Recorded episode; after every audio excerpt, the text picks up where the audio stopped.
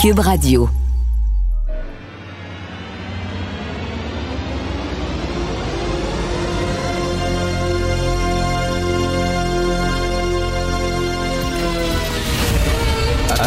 Attention, cette émission est laissée à la discrétion de l'auditeur. Les propos et les opinions peuvent choquer. Peuvent choquer. Oreilles sensibles s'abstenir. Richard Martineau. Martino. Un animateur pas comme les autres. Richard Martineau. Cube Radio. If you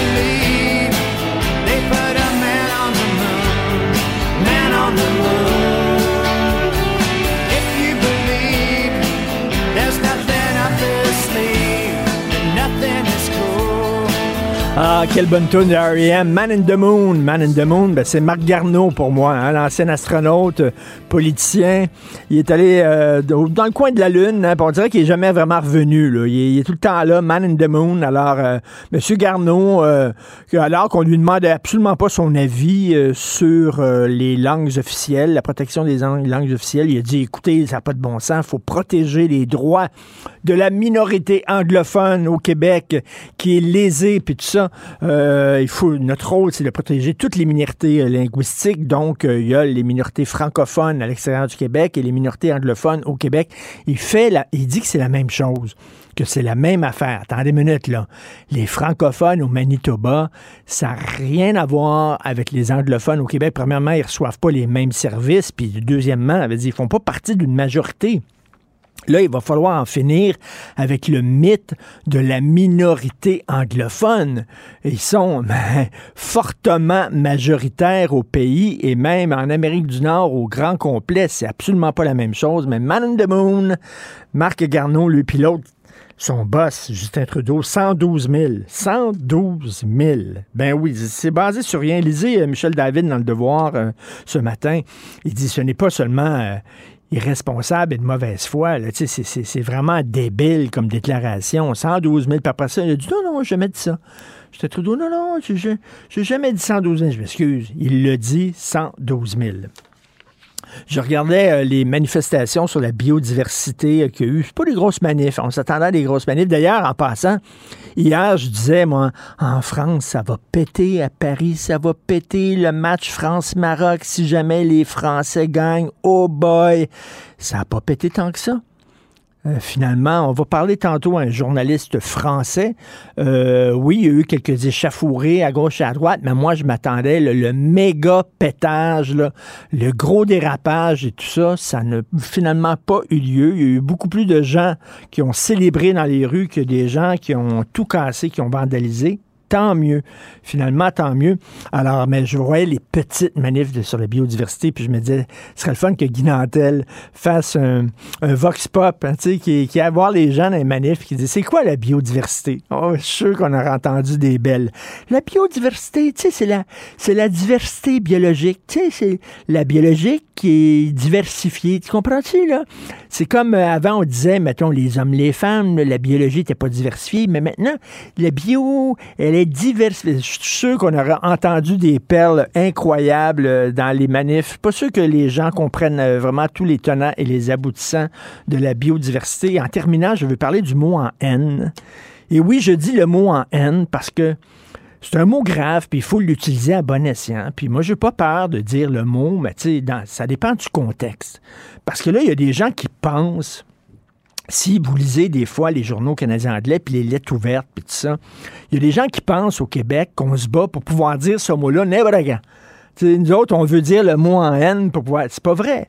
Ce qu'on dit, c'est que est-ce qu'on a le droit de, par exemple, citer un titre de livre qui contient ce mot-là, ou alors dans les cours d'histoire dire ben avant c'est un mot qu'on utilisait pour parler de façon dérogatoire des noirs parce qu'il y a un jeune hockeyeur vous avez vu ça là, il y a un jeune hockeyeur qui s'est fait traiter là euh, de, de, de, de, de mots en haine ok de sale nègre on va le dire euh, et, et, et les gens au Québec ont été outrés de ça tu sais, les gens qui disent euh, on, milite au Québec pour utiliser ce mot-là n'importe comment, c'est pas vrai. C'est totalement faux. Euh, les gens, lorsqu'ils ont appris qu'il y a un jeune hockeyeur qui a été traité comme ça par un autre hockeyeur, les Québécois, je pense, d'un seul, tu sais, d'un- comme un seul homme, une seule femme, on s'est dit, ça n'a pas de maudit bon sens. Alors, les Canadiens anglais qui disent qu'on lutte ici pour pouvoir utiliser ce mot-là, n'importe quand, n'importe comment, dans n'importe quel contexte, c'est complètement faux. Martino. Le parrain de l'actualité.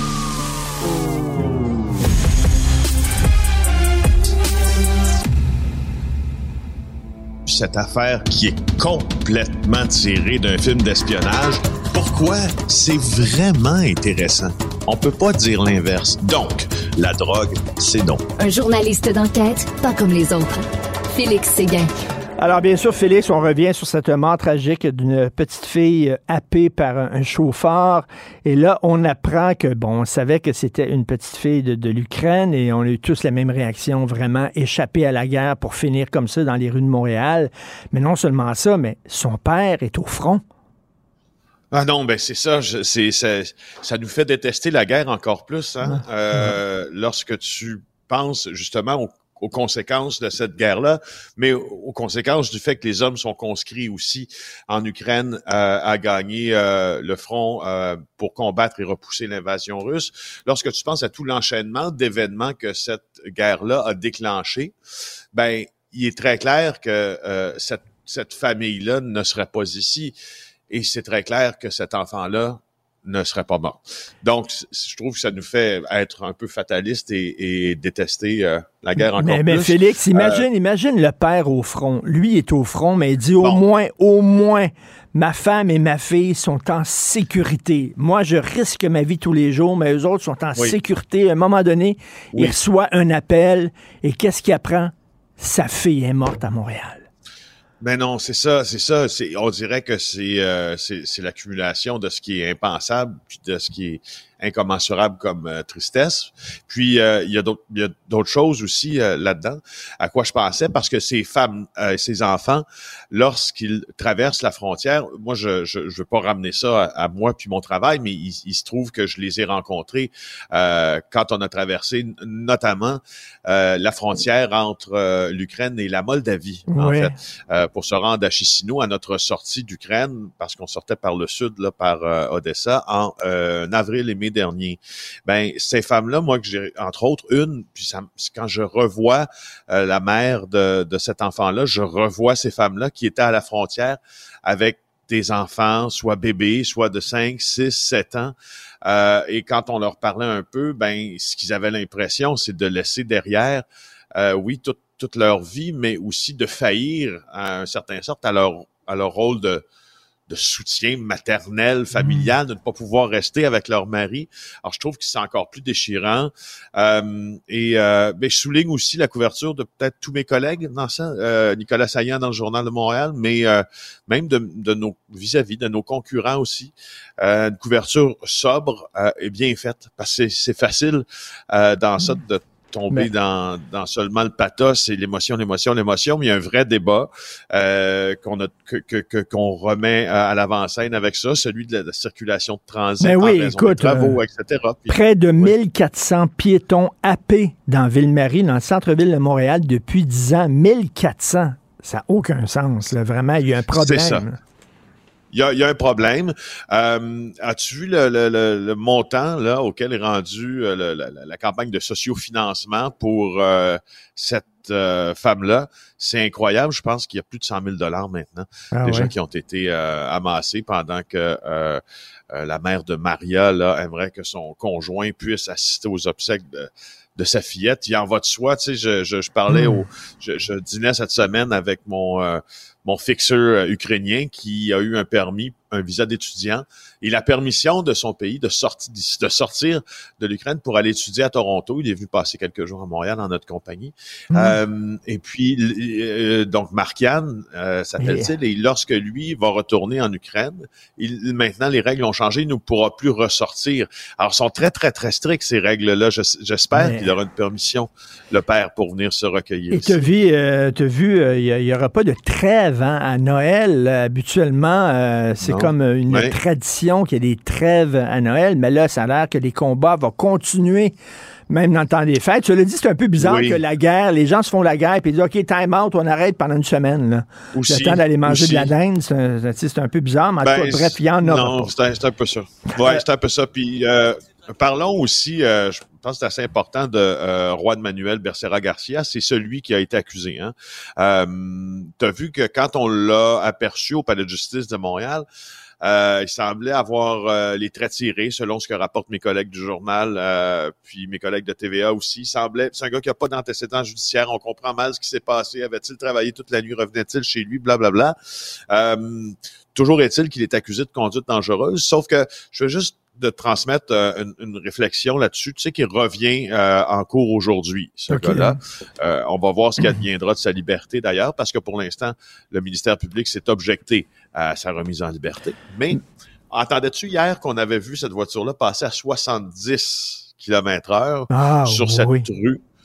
Moi, si cette voiture-là roulait à 70, je, je- euh, je- honnêtement, Hey. je sais pas, si on l'a entendu, mais à 70, c'est pas juste des accusations de, con- de, de, de euh, délit de fuite causant la mort. Il y a peut-être une notion de conduite dangereuse causant euh, la mort aussi. Attends, minute, que- là, la rue Charles- Partenay, c'est une rue résidentielle. Tu vas pas à 70 km sur une rue Ben comme non. ça, voyons donc. Ben non, ben non, ben non, ben non. Et moi, là, je, je, je veux te le dire, j'ai resté exactement au coin des rues de Rouen et Partenay. Ah oui. Enfin, où le- exactement où l'accident s'est produit, exactement, exactement. C'est le premier condo que j'habitais avec ma blonde, c'était exactement là.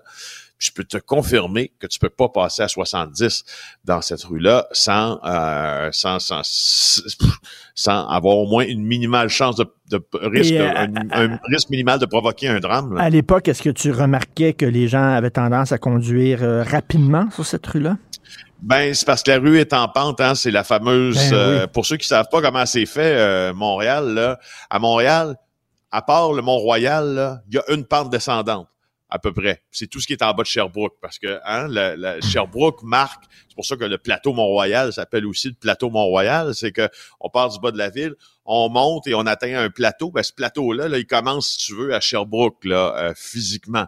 Et à partir de là, ça descend. Fait que quand, quand moi, donc, plutôt, quand je demeurais là, je voyais que justement, c'est les voitures, étant donné que c'était un chemin descendant, une route ça. descendante, Ça roule euh, vite. ambitionnait. Ouais, ouais. Ça roule vite. Boris Becker qui sera expulsé du Royaume-Uni, pourquoi? Hey, moi qui ai suivi les exploits de Boris Becker, tu sais qu'il a été euh, en en prison huit mois au Royaume-Uni pour des infractions euh, euh, financières. OK. Euh, et là, euh, bon ben alors bon, euh, celui qu'on celui qu'on appelait Boum Boum Becker, euh, il va devoir euh, être expulsé vers l'Allemagne, son pays euh, natal. Tu sais que c'est un grand grand champion de tennis, plusieurs tournois du Grand Chelem. Il vivait là-bas depuis 2012 quand même, mais il a été reconnu coupable d'avoir caché au fond des centaines de milliers d'euros, des centaines de milliers de livres sterling pour pas régler ses dettes après avoir déclaré faillite. Alors voilà qu'il va probablement être expulsé de, euh, Et- du Royaume-Uni. Et rapidement, il y a un couple en Europe qui avait beaucoup, beaucoup d'argent chez eux. Hein? Gracieuseté du Qatar. Eh oui. Ben c'est ça. Je vais en fait ce que je, ce que je- je vais plutôt te faire une accroche là euh, pour notre chronique de demain parce que je suis cette affaire là comme un fou depuis euh, que ce scandale euh, au Parlement européen a éclaté. Puis j'ai beaucoup à dire, beaucoup à parler à ce sujet-là. Euh, le Qatar a réussi à corrompre des officiers du Parlement européen. Puis ça, c'est- franchement, c'est une grosse semaine de nouvelles. Et Ouais. pendant ce temps-là, nous autres, ben, il y a, y a, hein, la Coupe du Monde au Qatar, puis euh, on, on célèbre ça C'est alors ça. que c'est un pays Oui. vraiment qui ne respecte pas les droits de l'homme et qui est dans corruption jusque par-dessus les oreilles. On va parler de cette histoire-là parce qu'elle est assez longue à expliquer, mais c'est quand même Ah, assez oui, oui. croustillant. Merci beaucoup. Ah, salut oui. Félix et salut à Classe, son OK. chat. Salut. Martineau, il n'y a pas le temps pour la controverse. Il a jamais coulé l'eau sous les ponts. C'est lui qui la verse. Vous écoutez Martino. Cube, Cube Radio. Cube Radio. Cube Radio. En direct à LCN. avec Richard Martineau à Cube Radio. Salut Richard. Salut Jean-François, tu as vu ça? Euh, François Legault qui veut imposer un âge plancher hein, pour le travail, pour s'assurer que les adolescents, Ouais. justement, ne quittent pas l'école pour aller travailler, hein, alors qu'on lutte contre le décrochage. Et, euh, parce qu'ils sont de plus en plus jeunes. Et là, il y a un bon gag de l'humoriste Pierre-Olivier Forget qui dit que si tu vas dans un restaurant et que tu trouves dans ton assiette un poil de barbe, c'est ton poil de barbe parce que le serveur a 12 ans. C'est pas son poil à lui. Il est imberbe. c'est le tien, OK? C'est Ah, vrai. C'est vrai, j'en vois, moi, à l'épicerie des 12, Ben oui. 13 ans, là, euh, à peine, là, qui travaillent. là. Alors, soit ils ont 12 ans, soit ils ont 86 ans maintenant au travail. C'est- tu sais, Il n'y a pas d'entre-deux, vraiment. Exact. Mais on a besoin, aux deux extrêmes de la vie, Ben, on a besoin d'eux sur le marché du travail. hey, euh, Richard, euh, un autre exemple de ce qu'on appelle la culture de l'annulation. Le cadre de Joseph Facal a été retiré euh, du mur d'honneur du, je pense, c'est le cégep Garneau à Québec? Oui, le cégep. Ben, c'est quoi cette affaire-là? Le cégep Garneau, alors que des étudiants qui passent là, il y avait la photo d'un ancien grand diplômé. Joseph Facal, mais c'est quoi l'idée de mettre la photo, Jean-François, d'un ancien ministre péquiste? Il y a des jeunes qui passent là, tu comprends-tu, là? Ils ont 18 ans, puis on les confronte. Là, on dit qu'il y a des propos tenus par Joseph Facal dans ses chroniques qui ont heurté les petits lapins. Ils arrivent, ils ont 18 ans, ils sont tout jeunes, ils arrivent au cégep, puis ils sont confrontés à des gens qui pensent pas comme eux autres. Ils ont jamais vécu ça à maison. À maison, c'est tout le temps, là, tout le monde est d'accord avec eux autres, tout le monde les trouve fantastiques. Puis là, ils arrivent au cégep, puis ils sont confrontés à des gens qui pensent pas comme eux. Fait que là, eux autres, écoute, il y a eu des plaintes. Et là, le cégep, hein, ils ont retiré tout de suite la photo de Joseph Facal.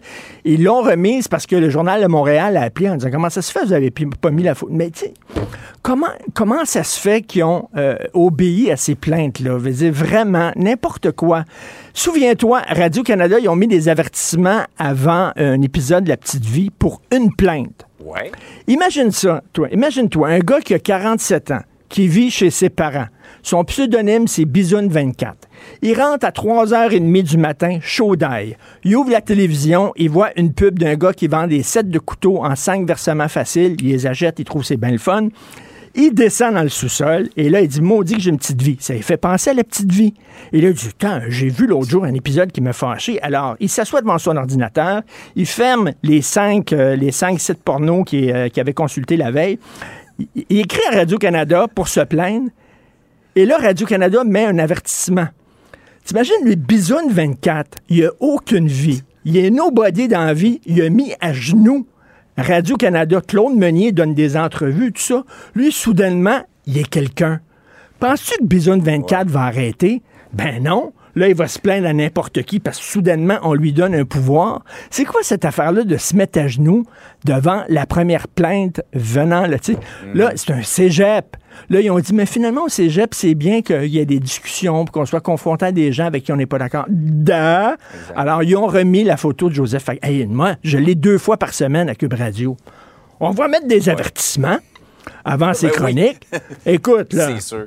en disant, c'est à écouter avec les doigts dans les oreilles. idées naît la vérité. hein. Ben oui, exactement. Ben, Puis, comme on dit, ils ne sont grands que parce que nous sommes à genoux. Voilà, faut le dire.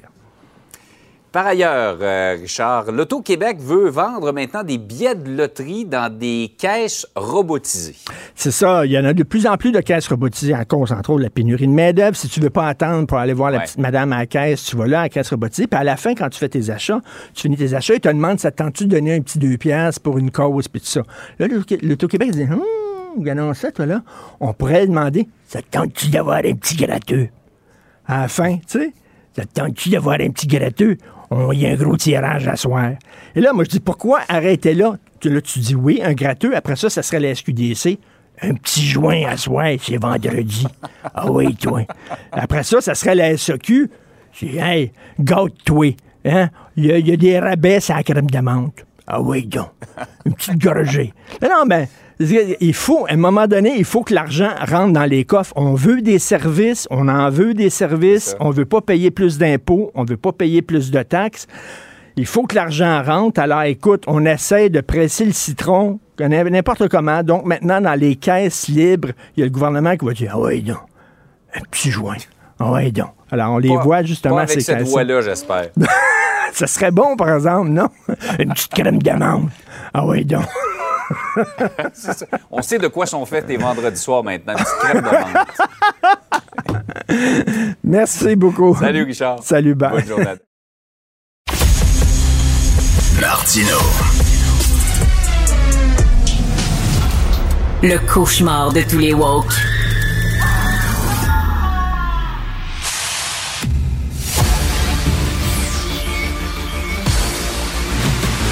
Jean-François Lisée. On va juste dire qu'on est d'accord. Thomas Mulcair. Je te donne 100% raison. La rencontre. C'est vraiment une gaffe majeure. Tu viens de changer de position. Ce qui est bon pour Pitou est bon pour Minou. La rencontre. Lisée.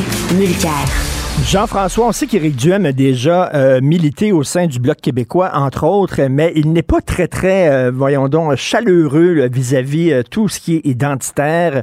Au contraire, on l'a vu hein, lutter euh, bec et ongle contre la loi 96 lors de la dernière campagne pour courtiser l'électorat anglophone.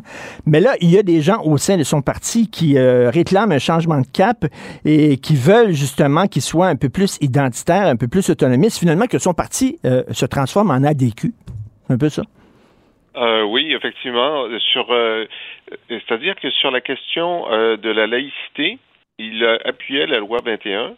euh, et ce qui était un petit peu paradoxal parce que la loi 96 sur la langue, une des Oui, raisons pour lesquelles Duhem disait qu'il était contre, c'est que comme il est pour la liberté, il, il ne pouvait pas avaler qu'il y ait la clause dérogatoire sur la Charte des droits euh, qui euh, s'applique à 96. Puis on disait, bon, ben, c'est la même chose pour 21 sur la laïcité, puis il répondait, ben non, parce que là, euh, il y a des limites là à ce que à ce qu'on puisse décider où s'arrêtent les droits religieux.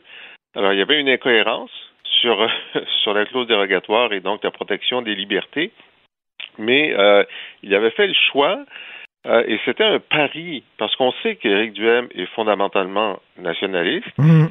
Il avait fait le pari qu'il y avait probablement des électeurs anglophones euh, disponibles pour la croissance euh, du parti.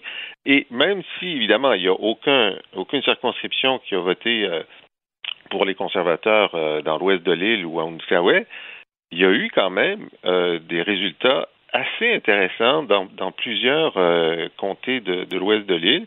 Euh, et parfois, il est deuxième.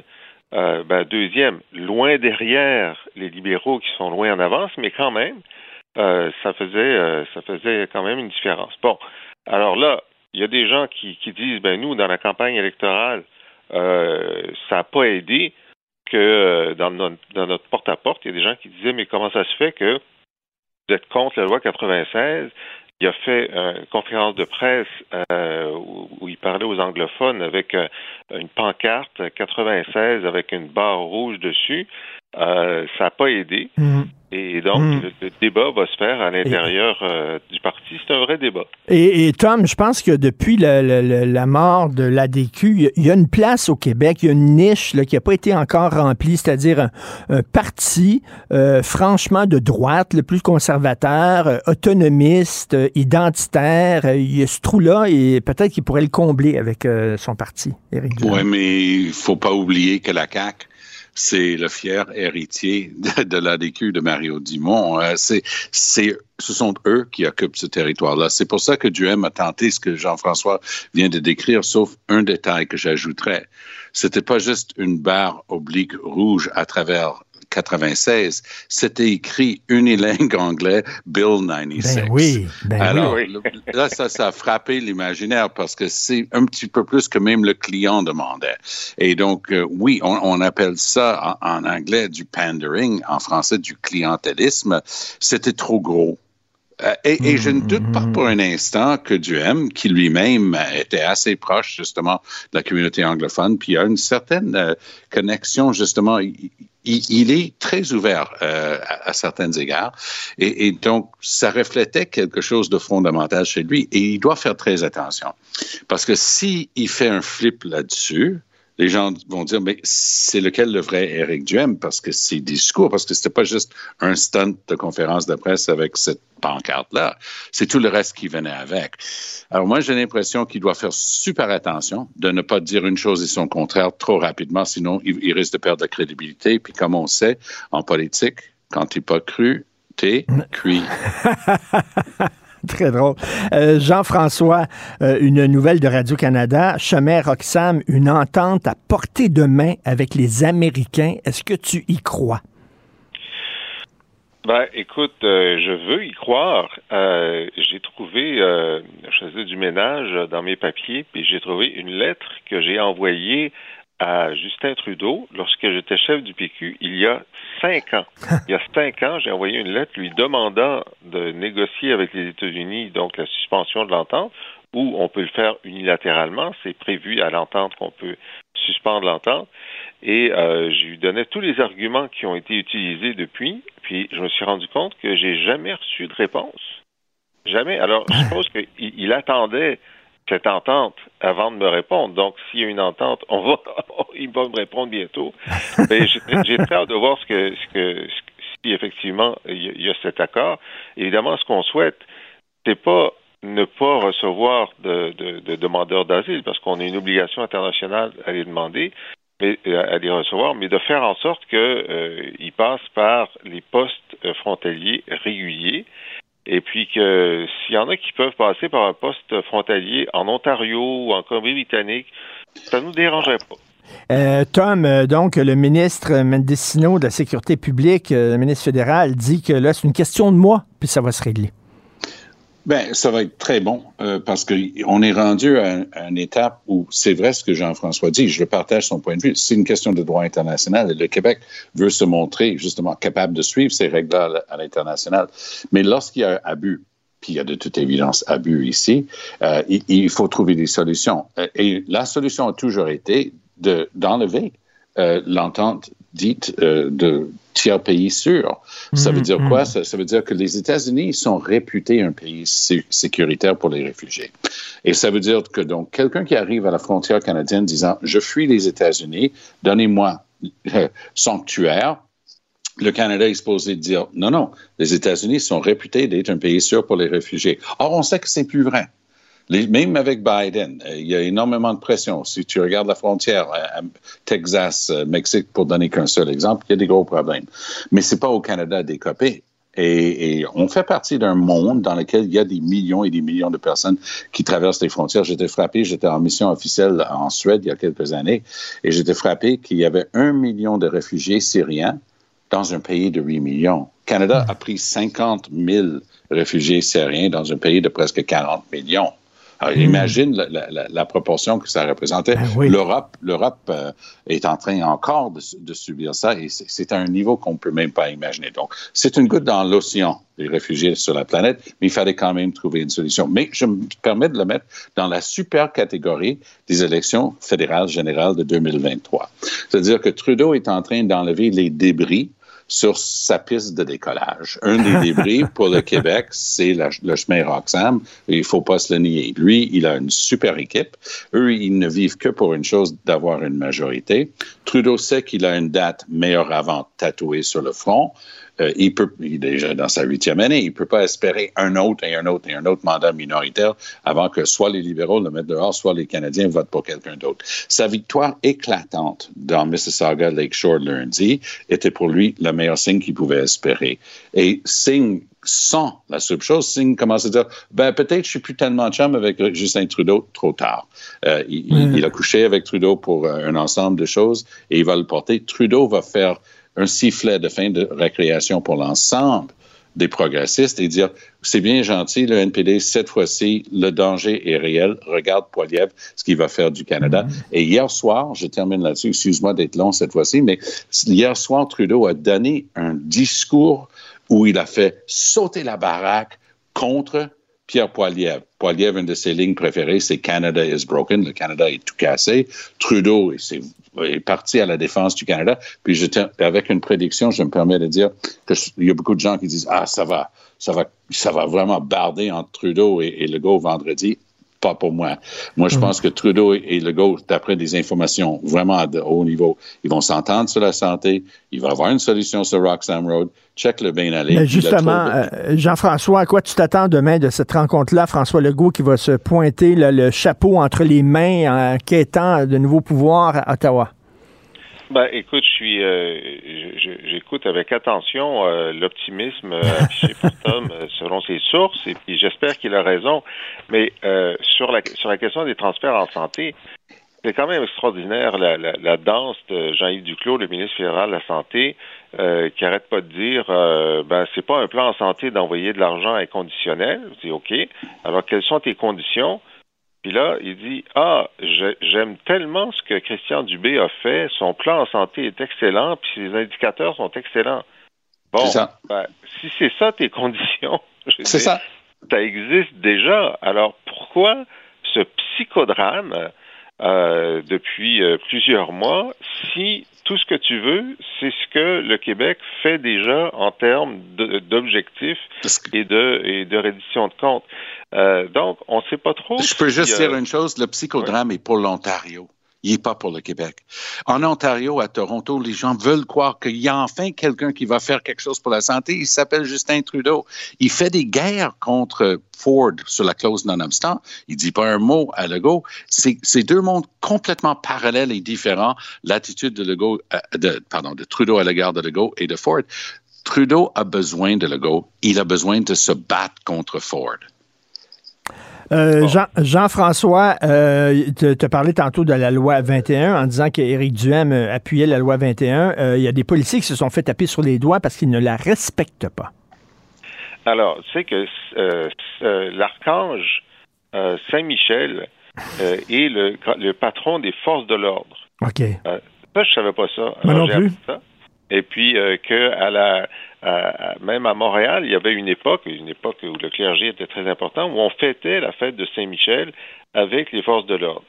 Ben, il y a quelqu'un qui s'en est souvenu à Québec et il y a un, écusson euh, de, de- Saint-Michel qui est apparu sur euh, les uniformes de, certains policiers euh, de Québec.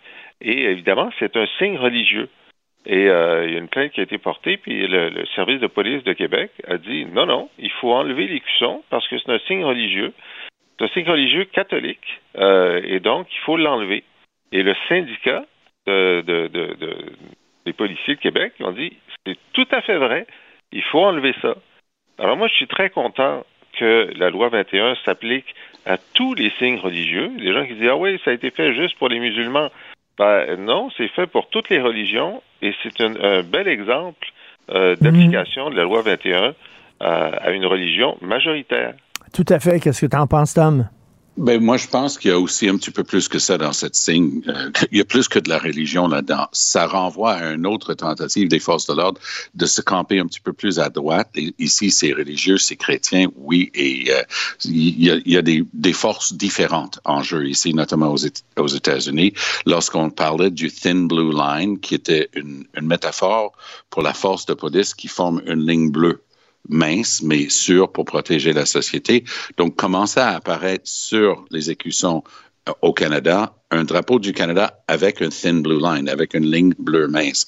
Et les policiers se sont fait dire, et à Montréal et ailleurs, on enlève ça. Donc, il y a une question, un, d'uniforme, deux, de message au-delà du simple référent, de, de la simple référence à un saint patron, l'archange euh, Michael dans- en l'occurrence. Donc, il y a du symbolisme politique là-dedans aussi, mais Jean-François a raison. Ce qui est bon pour Pitou est bon pour Minou. Donc, si on enlève les signes religieux, on enlève les signes religieux.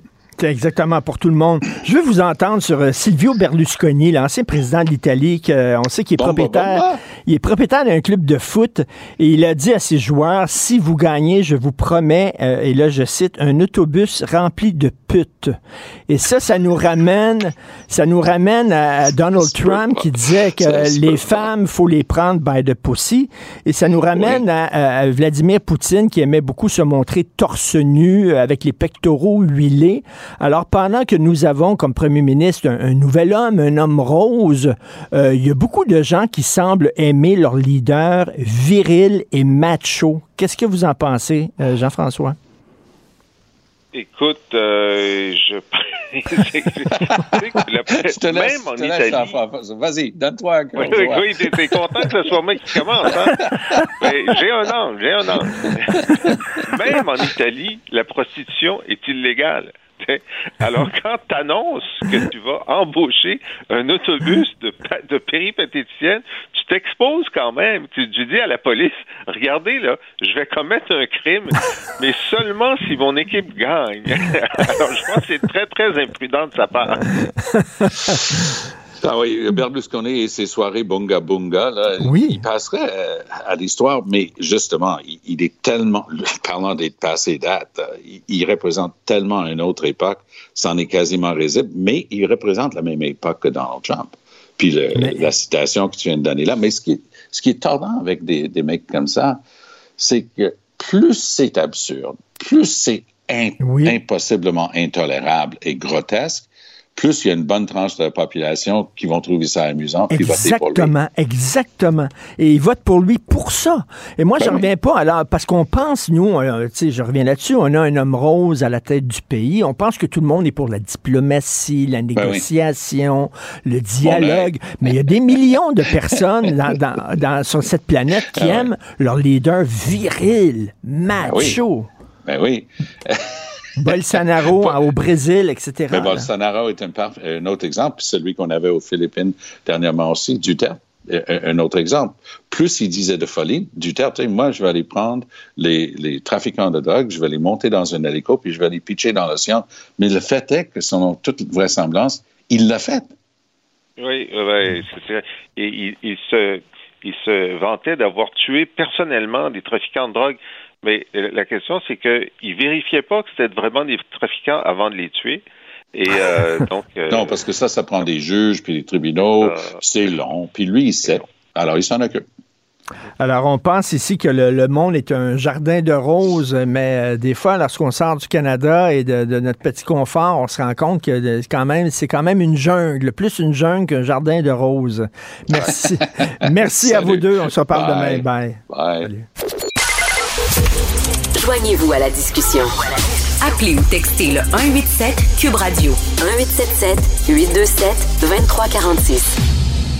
Alors, la France, les Bleus passent en finale. C'était vraiment, les gens étaient en liesse hier euh, dans les rues en France. Nous allons parler avec M. Anthony Lebosse, qui est journaliste au service politique de BFM TV. Bonjour, M. Lebosse. Bonjour à vous. Écoutez, je dois, je dois m'excuser auprès des auditeurs parce que moi, je, je disais, Pourquoi? ben, je disais, je suis convaincu si la France gagne contre le Maroc, il va avoir du vandalisme, des dérapages majeurs, ça va vraiment déraper. Et finalement, c'était quand même, c'était, c'était moins pire que ce que je craignais. Qu'est-ce que vous en pensez?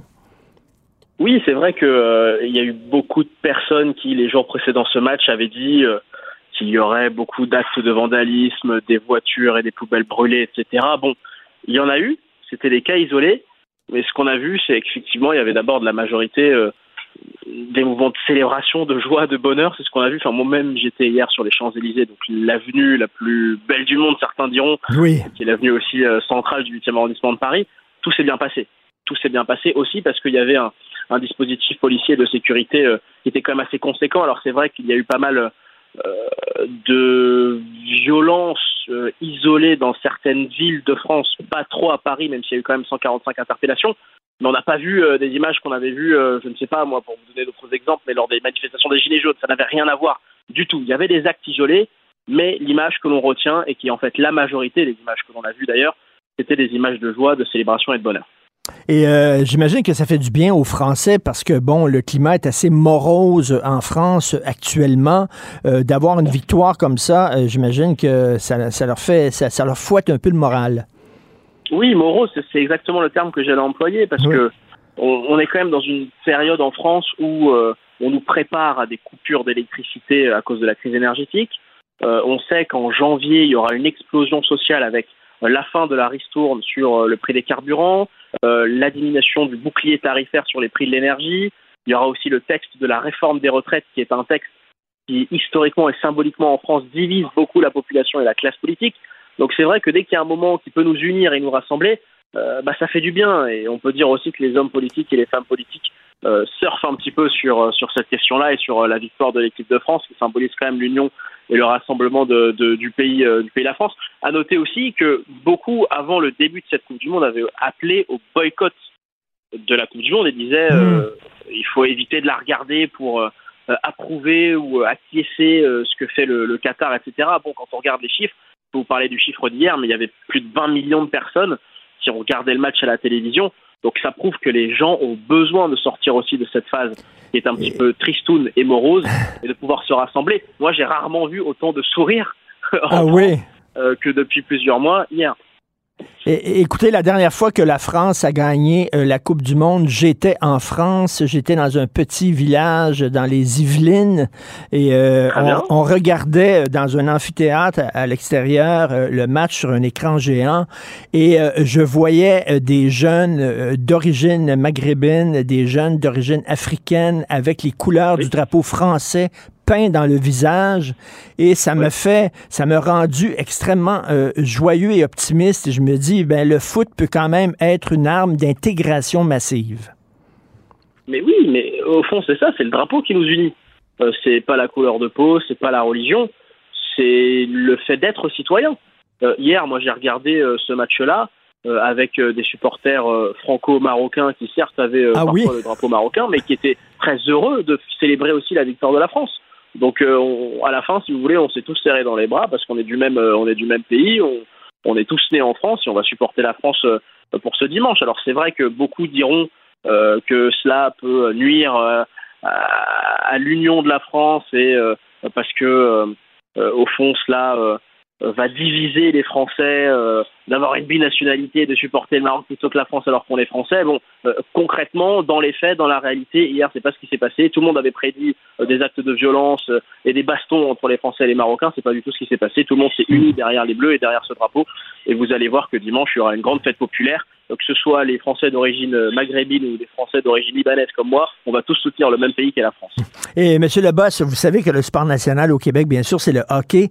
Euh, notre équipe, c'est le Canadien de Montréal. Et le Canadien de Montréal a déjà, bon, la dernière fois qu'ils ont gagné la Coupe Stanley, qui est le, le Grand Prix, euh, il y a eu des actes de vandalisme de la part de, de supporters québécois qui ont brisé les vitrines et tout ça. Et personne n'a dit, ah, regardez, euh, les Québécois sont épouvantables et tout ça. Trouvez-vous, qu'est-ce que vous pensez de la lecture politique que certaines personnes font? Euh, il y a eu euh, des grabuges lors de la victoire du Maroc euh, contre la Croatie. Ça prouve qu'il y a des Marocains qui ne sont pas intégrés en France, etc. Il faut une lecture politique de ça. Qu'est-ce que vous en pensez? c'est un raccourci qui peut être fait par certaines, certains partis politiques, oui, et qui surfent, qui surfent sur cela et qui font parfois des raccourcis entre délinquance et la, et la religion, euh, d'où proviennent et la provenance aussi euh, des, je veux dire, des racines des personnes qui, commettent euh, ces crimes-là. Bon, ces crimes-là ou ces actes de vandalisme, euh, dirait-on, euh, c'est assez classique parce que ça fait partie du jeu politique. Donc vous avez par exemple euh, au sein de la classe politique des partis comme celui d'Éric Zemmour, qui est le parti Reconquête, ou qui est un parti d'extrême droite, ou encore celui du Rassemblement national, qui peuvent être tentés de faire ces raccourcis. Et puis d'un autre côté, vous avez d'autres partis politiques qui vont dire attendons, attention, euh, calmons-nous. Euh, la délinquance n'est pas seulement du fait de ceux qui euh, sont d'une religion arabo-musulmane. euh, vous manigancez et manipulez un petit peu les chiffres. Donc finalement, tout cela fait partie du jeu politique. C'est parfois jugé assez dommageable par les Français, mais c'est des choses qui arrivent et qui arriveront toujours d'ailleurs. Sur l'exemple d'hier du match France-Maroc, les personnalités politiques qui avaient prédit qu'il y aurait euh, des actes de vandalisme et de violence sont les partis euh, de droite, voire d'extrême droite. Et les, les Français euh, qui sont d'origine marocaine devaient être extrêmement déchirés hier? Ah bah ça je vous le confirme, ça je vous le confirme. Euh, D'ailleurs, il y a, y une image moi qui m'a frappé. C'est- l'image d'un artiste qui est très connu en France et que vous connaissez sûrement, c'est- c'est Jamel Debbouze. Peut-être Oui, que vous ben oui, Jamel ben Debbouze, oui, tout à fait. humoriste, et qui a posté hier une photo sur ses réseaux sociaux avec un maillot où il y avait la moitié du maillot qui était le maillot français, et la moitié du maillot qui était le maillot marocain. Donc ça représente exactement ce que pouvaient ressentir euh, les supporters marocains. Euh, et d'ailleurs, euh, je prends, je prends d'autres exemples, mais quand il y avait France-Italie, il y avait aussi des Français d'origine italienne qui étaient pour l'Italie. Donc ça fait partie aussi du folklore euh, du football. On aime aussi supporter l'équipe euh, de nos origines. Ben Euh, oui, j'imagine, mais j'imagine, Si demain mais- il y a France-Liban, je serais peut-être pour le Liban aussi, mais je serais quand même content que la France gagne. Ben c'est ça. Et, et s'il y a des Français d'origine d'Italie et c'était France-Italie, ben ils seraient aussi déchirés. Là. C'est, c'est pas une question qui ne vise seulement que les Marocains ou les Algériens. Là. Non, mais après, euh, beaucoup de gens vont transformer ça en une question politique, donc euh, en une question d'appartenance civili- civilisationnelle, pardon. Moi, je pense que c'est surtout une question de sport. On a envie de supporter qui on veut, euh, du moment que ça se fait dans la joie et la bonne humeur. Oui. Et Emmanuel Macron a tenu à être présent au Qatar. Ça a été reçu comment en France? Qatar quand même, puis en plus en, en plein scandale où on a vu que le, le- le Qatar là, est un régime corrompu, euh, des députés du Parlement européen qui ont reçu euh, beaucoup d'argent, euh, le, le non-respect des droits de la personne, etc. Ça a été perçu comment la visite de, de Macron au Qatar? Écoutez, c'est assez divisé. D'abord parce que hier, Emmanuel Macron s'est rendu euh, dans le cadre de cette demi-finale parce qu'il l'avait promis. Il avait dit si la France euh, atteint les demi-finales de la Coupe du Monde, je viendrai. Et je viendrai aussi pour la finale. Donc il sera là aussi dimanche pour la finale contre l'Argentine. Ensuite, euh, ce qu'il a dit ce matin, c'est qu'il avait dit assumer totalement le fait de venir. Euh, il se cache un petit peu derrière le fait de dire qu'il supporte la France. Et donc, en supportant l'équipe de France, il ne supporte pas de fait euh, ce que fait le Qatar. En revanche, il y a eu une prise de parole qui a un petit peu étonné hier en disant euh, que le Qatar avait bien organisé cette Coupe du Monde et qu'il s'en félicitait et qu'il ne fallait pas mégoter notre plaisir. En clair, il fallait être content que ça se passe bien. Certains ont beaucoup critiqué ça. Pourquoi? Parce que il y a autour du Qatar beaucoup de critiques qui sont recevables parce que il y a plein de choses sur le droit des LGBT+, sur le droit de, sur les droits de l'homme, sur les droits des travailleurs qui ne sont pas respectés. Et certains euh, de- dans la classe politique, que ce soit de l'extrême droite ou que ce soit de la gauche ou de l'extrême gauche, estiment que le président aurait dû avoir aussi un mot sur ça et d'être plus ferme envers le Qatar, ce qu'il n'a pas fait. Donc ça a été reçu de manière mitigée. Euh, vous avez ceux qui euh, sont d'accord avec Emmanuel Macron dans le fait de venir et de supporter la France et seulement l'équipe de France et de ne pas avoir un mot sur le Qatar, et d'autres qui auraient dit bon bah pourquoi n'a-t-il pas dit un mot sur les conditions des travailleurs ou sur les conditions euh, des minorités entre guillemets qui, qui- qui sont au Qatar et qui subissent des discriminations? Et euh, là, Macron a dit euh, aux joueurs, allez, on la ramène, on la ramène, la Coupe du Monde. Quelles sont les chances de la France pour dimanche? Ah bah, en tant que Français, je vous dirais 100%. c'est ce qu'on aimerait tous.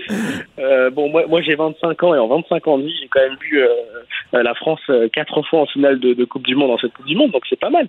Euh, après, euh, d'un point de vue politique, il dit on la ramène, on la ramène, parce qu'on sait très bien que dans des événements pareils, ça a un impact politique aussi. Emmanuel Macron voudrait bien que la France ramène une troisième étoile de Coupe du Monde parce que ça le propulserait aussi en termes de popularité. Alors même si cet état de grâce euh, s'en- s'envolera en janvier quand il y aura cette explosion sociale euh, dans la rue avec plusieurs manifestations contre la réforme des retraites, mais c'est toujours utile pour un président de la République de voir une équipe nationale de France gagner une compétition sportive de, niveau mondial. Écoutez, je peux vous dire, la dernière fois qu'on est allé en France, mon fils de 14 ans a tenu à ce qu'on lui achète un, un gilet de Mbappé et euh, il va le porter euh, dimanche et il y a beaucoup de Québécois qui vont crier « Allez les Bleus ». On va regarder ça dimanche soir. Bonne chance. Avec plaisir. Merci. à vous. Merci. Anthony Leboss, journaliste au service politique de BFM TV. Martino. Sa vulgarisation est d'une grande clarté. La controverse adore Richard. C'est comme ça. Je te rappellerai que 1,3 milliard, 44 milliards de dollars. C'est beaucoup, beaucoup d'argent. À partir de cet événement-là, il y a eu un point de bascule. Un directeur de la section argent, pas comme les autres. Yves Daou. Yves, euh, au point de vue des salaires, c'est pas la sobriété chez Hydro-Québec. hein? Le mot-clé, là, c'est quoi, pour l'année 2022 puis 2023, là, ça va être le mot sobriété. Je te rappelle le ministre Fitzgibbon qui a dit qu'il fallait aller la sobriété énergétique chez Hydro, là, donc il faut baisser le chauffage. Euh, il y en a même qui disent que Fitzgibbon devrait faire la sobriété éthique. Mais là, ce matin, on te parle de sobriété salariale. Écoute, euh, à la régie de l'énergie, il y a eu des documents qui ont été déposés sur lesquels, euh, lesquels David Descoteaux a mis la main. Et ce qui est fascinant, c'est qu'il y a une évaluation qui a été faite d'experts euh, touchant la rémunération euh, chez Hydro-Québec. Et quand il y a des comparables, mettons, euh, tu compares les mêmes postes chez Air Canada, Banque nationale, Bombardier, l'Auto-Québec, des, des employeurs, tu sais, que, qui sont des grands employeurs, là. selon cette étude-là, là, la rémunération euh, chez Hydro-Québec, les gens gagneraient plus que 20 que les, les, les, les, les, euh, que les autres euh, Travailleurs. Les, les autres travailleurs dans le même, dans le même type de catégorie. Donc, euh, travailler chez Hydro, là, c'est quand même des. Et là, ce que la, la question que, que les, ces experts-là posent, c'est qu'il faudrait absolument qu'ils réduisent justement la, la part des salaires pour faire en sorte que ça réduise les, tu sais, la question des, des coûts pour que les tarifs d'électricité euh, soient pas trop augmentés au Québec. Et donc, euh, il y a des experts actuellement qui suggèrent une baisse de 10% Est-ce que ça va arriver? C'est à peu près incertain. Mais le Hydro-Québec a fait sa propre analyse, eux autres, puis arrivent à une augmentation qui serait plus de 7% par rapport à d'autres corps de métier. Sauf que dans l'analyse que Hydro-Québec a faite, il oublie une coupe de choses, le temps chômé, la durée de la semaine de travail, l'évaluation du salaire de base. Ils ont oublié aussi d'intégrer les heures supplémentaires, qui sont quand même significatives euh, chez Hydro-Québec. Donc, dans- il y a une décision qui a été rendue le 25 novembre dernier et la Régie de l'énergie demande à Hydro-Québec de réévaluer complètement ses, euh, sa, sa comparaison pour les salaires euh, pour euh, 2025. Euh, Donc, tu sais, on te rappelles-tu l'annonce quand on était jeune, là, ils disaient on est 12 012. Ben oui, on est pour nous 12 servir. 012. Ben là, ils sont 20 000 pour nous servir. Et là, en plus de ça, on a sorti, on a fait une demande d'accès à l'information pour savoir combien les hauts dirigeants et les cadres avaient été payés en 2021 à Hydro-Québec. Là. Et c'est 236 millions qui ont été versés au total. Et il y a eu 1745 cadres qui se sont partagés euh, pas loin Ouais. de 202 millions de dollars en, en 2021. Alors, ça va bien. Là, on, on nage dans l'argent chez Hydro-Québec. Et en plus, écoute, euh, corrige-moi si je me trompe, mais les employés d'Hydro-Québec, euh, étant donné que c'est une société d'État, j'imagine ils ont une protection d'emploi là, euh, mur à mur. Là. Oh, ouais, écoute, c'est des, c'est des conventions collectives, là, autant les ingénieurs que les, tous les, les travailleurs. Tu sais, mais un monteur de ligne euh, chez Hydro là, peut gagner avec le temps supplémentaire des fois plus que 150 000, 160 000 dollars par année.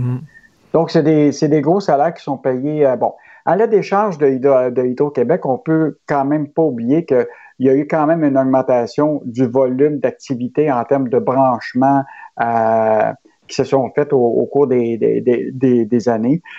Et de plus en plus, évidemment, il y a toute la question de, tu sais, maintenant, tu fournis des serres euh, en chauffage électrique, tu as toute la question des centres d'hébergement de données. Donc, le volume de, d'affaires a quand même augmenté, mais il en demeure pas moins que chez Hydro-Québec, là, la sobriété au niveau de la rémunération, là, euh, c'est pas évident. Écoute, euh, Yves, je viens de parler avec l'économiste Pierre Fortin, que, que tu connais bien. Euh, Mhm. Il me disait, lui, il n'en revenait pas de la baisse d'impôts annoncée par le gouvernement. Il dit alors, alors que les besoins en santé, en éducation, dans le domaine de la justice ne cessent de croître, on a besoin d'argent au gouvernement. Pendant ce temps-là, on nous offre des baisses d'impôts, ça n'a pas d'allure.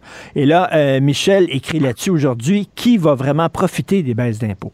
Ce qui est vraiment fascinant, c'est que c'est Michel euh, qui a soulevé tout ce débat-là à partir de la mise à jour économique, quand il s'est aperçu que le, ministre euh, Éric Girard des Finances disait qu'il prévoyait une baisse d'impôt de 1% pour les contribuables québécois, mais dans la mise à jour économique, les chiffres n'étaient pas là. Mais ce qu'il disait, c'est que ça va apparaître dans le prochain budget. Or, Michel soulève le débat, puis là, on a bien compris que la baisse du 1% d'impôt, qui va représenter annuellement là, une dette de 1,7 milliard, parce que l'idée, c'est qu'ils vont plafonner ce qu'on verse au Fonds des générations, puis ils vont prendre cet argent-là pour donner les baisses d'impôts. Alors là, ça a fait euh, en sorte que l'organisme qui s'appelle Force Jeunesse est sorti, elle dit, ça n'a pas de bon sens, qu'on va hypothéquer les jeunes pour des baisses d'impôts qui vont aller à des gens, à des contribuables qui sont déjà relativement riches. Ben Donc, oui. la, la réalité, c'est que les jeunes, présentement, là, et c'est l'analyse que Michel fait ce matin, écoute, pour les jeunes, c'est des les, ra- les- les- les- l'impôt. Parce que là, le ministre Éric Girard, il a dit, les impôts, là, la baisse d'impôts, pour les, ça va être pour 4,6 millions de personnes qui payent de l'impôt au Québec. Puis là-dedans, il dit que des- ce sont les jeunes générations des 18, 22 puis 24 ans. Ben, Michel a fait l'analyse ce matin, c'est des peanuts pour les jeunes. Et la réalité, c'est que ceux qui vont beaucoup en profiter, là, le groupe des 100 000 et plus qui ne représentent que 8,3% des contribuables, vont encaisser 25% de l'ensemble des baisses d'impôts promises. Hmm. Puis, puis si tu Hmm. prends les 70 000 à 99 000, ils représentent 11% des contribuables, mais ils vont euh, encaisser 29% de l'ensemble des baisses d'impôts. Donc, on voit très bien que la, la- la Hmm. stratégie de la CAQ, c'est de donner des baisses d'impôts à probablement des gens qui payent déjà de l'impôt. Ça, c'est sûr là, que ceux qui en payent, ben, ils, vont, ils, vont, ils vont le retrouver. Mais, Mais- ce que dit Michel, c'est pas compliqué, c'est qu'au lieu d'aller vers les baisses d'impôts, allons avec des crédits d'impôt remboursables d'un montant X, mettons 400 qui est dégressif selon ton revenu. Fait que moins que tu fais d'argent, mettons, ton crédit d'impôt est plus important, puis si tu en fais plus, ben, tu en aurais moins. Puis les jeunes euh, disent, au lieu de, de prendre l'argent dans le fonds des générations pour les baisses d'impôts, qu'ils prennent donc l'argent dans le fonds des générations pour investir en éducation, en Ben santé oui. et ailleurs. Parce que là, actuellement, là, c'est toujours cette image-là qui revient, puis c'est une image qui est juste. C'est qu'on prend la carte de crédit de nos enfants, puis on part sur le party. En disant, eux autres paieront après. C'est ça, là. Oui, ben écoute, euh, tu sais, Michel, il calcule, là, euh, Gérard, ce matin, il dit, pour les jeunes, là, c'est environ 40 millions d'économies d'impôts pour eux autres, alors que la dette pour le Fonds des générations va augmenter de 1,7 milliard. C'est carrément inacceptable. Ben, totalement. Et, euh, donc, une bonne chronique de Michel Girard, puis ça va dans la même ligne de ce que tu dis avec Pierre Fortin ce matin. Tout à fait. L'inéquité générationnelle. Il faut que les jeunes s'intéressent à l'économie parce qu'on est en train de les tondre. Euh, écoute, euh, justement, parlant euh, de baisse d'impôts, euh, on a besoin d'entrée d'argent au gouvernement pour répondre à tous les besoins des citoyens. Là, l'Auto-Québec est en train de dire, ben là, les, services, les caisses libre-service, là, peut-être qu'on pourrait vendre des billets de l'auto là-dedans, là. Ouais. Ben, en fait, c'est une initiative qui s'est c'est à l'essai euh, présentement euh, au siège social. Donc, ils ont commencé à installer des machines qui vont te permettre justement de libre service pour ce qui est de, des, des billets de l'auto. Et euh, donc, évidemment, tu sais très bien que l'Auto-Québec est en mode, euh, évidemment, de d'augmenter ses, ses- ses revenus. Donc, en, en entrevue le- hier, le Jean-François Bergeron admet que l'idée est à l'étude, que depuis des mois, il regarde ça, des terminaux là, qui permettraient de d'éviter justement d'avoir euh, à passer par un caissier. Euh, parce que tu sais très bien que tout ce qui est les loteries, là, les 649 et les autres, c'est ce qui génère beaucoup de revenus pour l'Auto-Québec. Et euh, donc, euh, ça, potentiellement, ça va peut-être amener à des gens à l'utiliser. Mais là, ce qui est clair, c'est pour eux autres, c'est interdit aux mineurs. Donc, les mineurs n'auraient pas le droit, mais va donc Mais surveiller comment, ça. comment, comment ils vont faire? Aucune idée, moi. Ils vont mettre un agent de garda à côté Ben de la- oui, de mais, ouais, mais écoute, j'utilise ça, moi, les, les caisses libre-service, quand j'ai pas beaucoup de choses, euh, puis je veux pas attendre pour aller voir la caissière, là. Puis je me dis tout le temps, dire, ils doivent se faire voler un petit peu. Là. Moi, je suis un aide, puis je- vraiment, je, mets, je passe devant le lecteur là, numérique, tous mes produits que j'achète, mais comment ils peuvent savoir qu'il y a- une ou deux cannes que tu passes pas devant le... Ils doivent, ils doivent perdre un petit peu d'argent là, à cause Ah, de ben. ces caisses-là. Ah, ben, écoute, c'est sûr qu'il n'y a, pas de chiffre réel actuellement sur, euh, sur, euh, ce type de- de- d'activité puis de, de perte, mais, euh, mais il en demeure pas moins que c'est une façon pour l'Auto-Québec, tu comprends-tu, d'augmenter ses revenus. Euh, parce que, tu sais, euh, quand tu es obligé d'attendre en ligne, par exemple, dans des dépanneurs, alors que tu vas avoir une Ben oui. euh, machine distributrice pour acheter tes, tes, tes loteries. euh, mais là, l'idée, c'est qu'elle pourrait être intégrée aussi euh, en dehors de- du marché régulier. Là. Tu pourrais te retrouver ça dans, dans, dans des marchés d'alimentation. donc, c'est, c'est, dans le fond, c'est l'idée d'élargir le réseau de, de vente de, de, de l'Auto-Québec. Ben oui. Tu sais qu'au Japon, il y a des, euh, il y a des euh, machines distributrices de, de- d'alcool, puis euh, je pense même de potes, puis tout ça. Ça serait peut-être une avenue pour ramasser de l'argent pour le gouvernement. Ils ont besoin de tout l'argent possible et impossible. Tu veux nous parler d'achat local en terminant?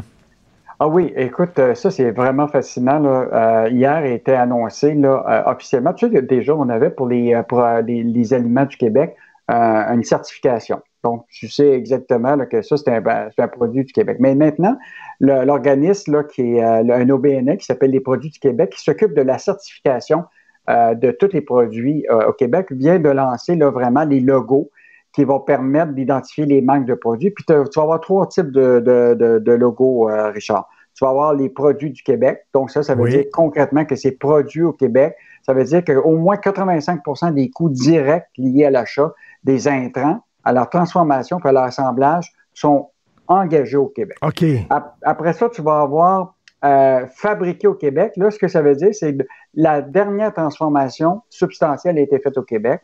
Et tu vas avoir l'autre logo qui va être conçu au Québec. C'est-à-dire, prenons la vie en rose, conçoit tous les, les vêtements, tout ça, à, à partir de- de- d'une main-d'œuvre qui est affectée au design et à la conception entièrement ici au Québec. En toi, que- en- en toi puis moi, là, en toi puis moi, Yves, là, les gens, ce qu'ils regardent, c'est le prix. C'est ça qu'ils regardent. Ils regarderont pas, là, y a-tu le sticker là, produit au Québec, puis ça, ça coûte-tu moins cher, ça coûte pas moins cher, puis ils vont prendre les affaires qui coûtent le moins cher. Ouais, ça, ça, c'est- tous les sondages le montrent que Ben oui. à, à- prix égal, ils vont prendre un produit du Québec, mais si c'est tu sais, 10-15% plus cher, euh, ils vont pas l'acheter, même si tu as tous les trois, trois logos là, qui sont euh, produits au Québec, fabriqués au Québec, au conçus au Québec. Mais moi, je pense, Richard, qu'il faut revenir à cette idée de, de faire en sorte qu'il y ait un crédit d'impôt pour l'achat local si tu achètes un produit du Québec. Et, Mm, mm, L'idée, mm. c'est que si tu produis au Québec, ça veut dire que ces gens-là qui produisent ici payent des salaires ici et ces salaires-là payent de l'impôt au Québec. Euh, donc, euh, que- qu'est-ce que ce serait que permettre une- une- un incitatif aux gens que s'ils achètent un produit ici au Québec, ben, qu'ils puissent avoir un crédit d'impôt à la fin Ben de oui. l'année. Donc, euh, ça, ça serait totalement lo- logique. Puis c'est, c'est, c'est- ça permettrait justement à ces entreprises-là de, de faire l'effort, même si le prix est plus cher, s'il est compensé par un crédit d'impôt, ben on- moi, je pense qu'on va être gagnant. Tout à fait. Et euh, on va avoir un beau printemps, euh, mon cher Yves, parce que la production de record, la production de sirop d'érable, c'est un record en 2022. On va se sucrer le bec ce printemps, tant mieux, c'est la bonne nouvelle. Merci Yves Daou, à demain. À demain. Martino. Le préféré du règne animal. Bonjour, les petits lapins. Petit lapin, petit lapin.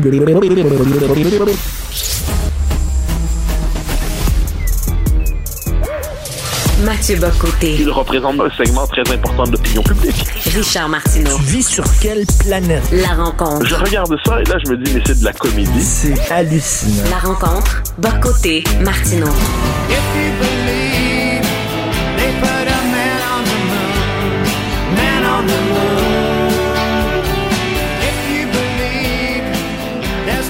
Alors, on a mis cette euh, chanson-là en ouverture d'émission ce matin, Mathieu. Man and the Moon, pour moi, c'est Marc Garneau, l'ancien astronaute euh, qui n'est pas, qui est pas vraiment revenu du cosmos, selon moi.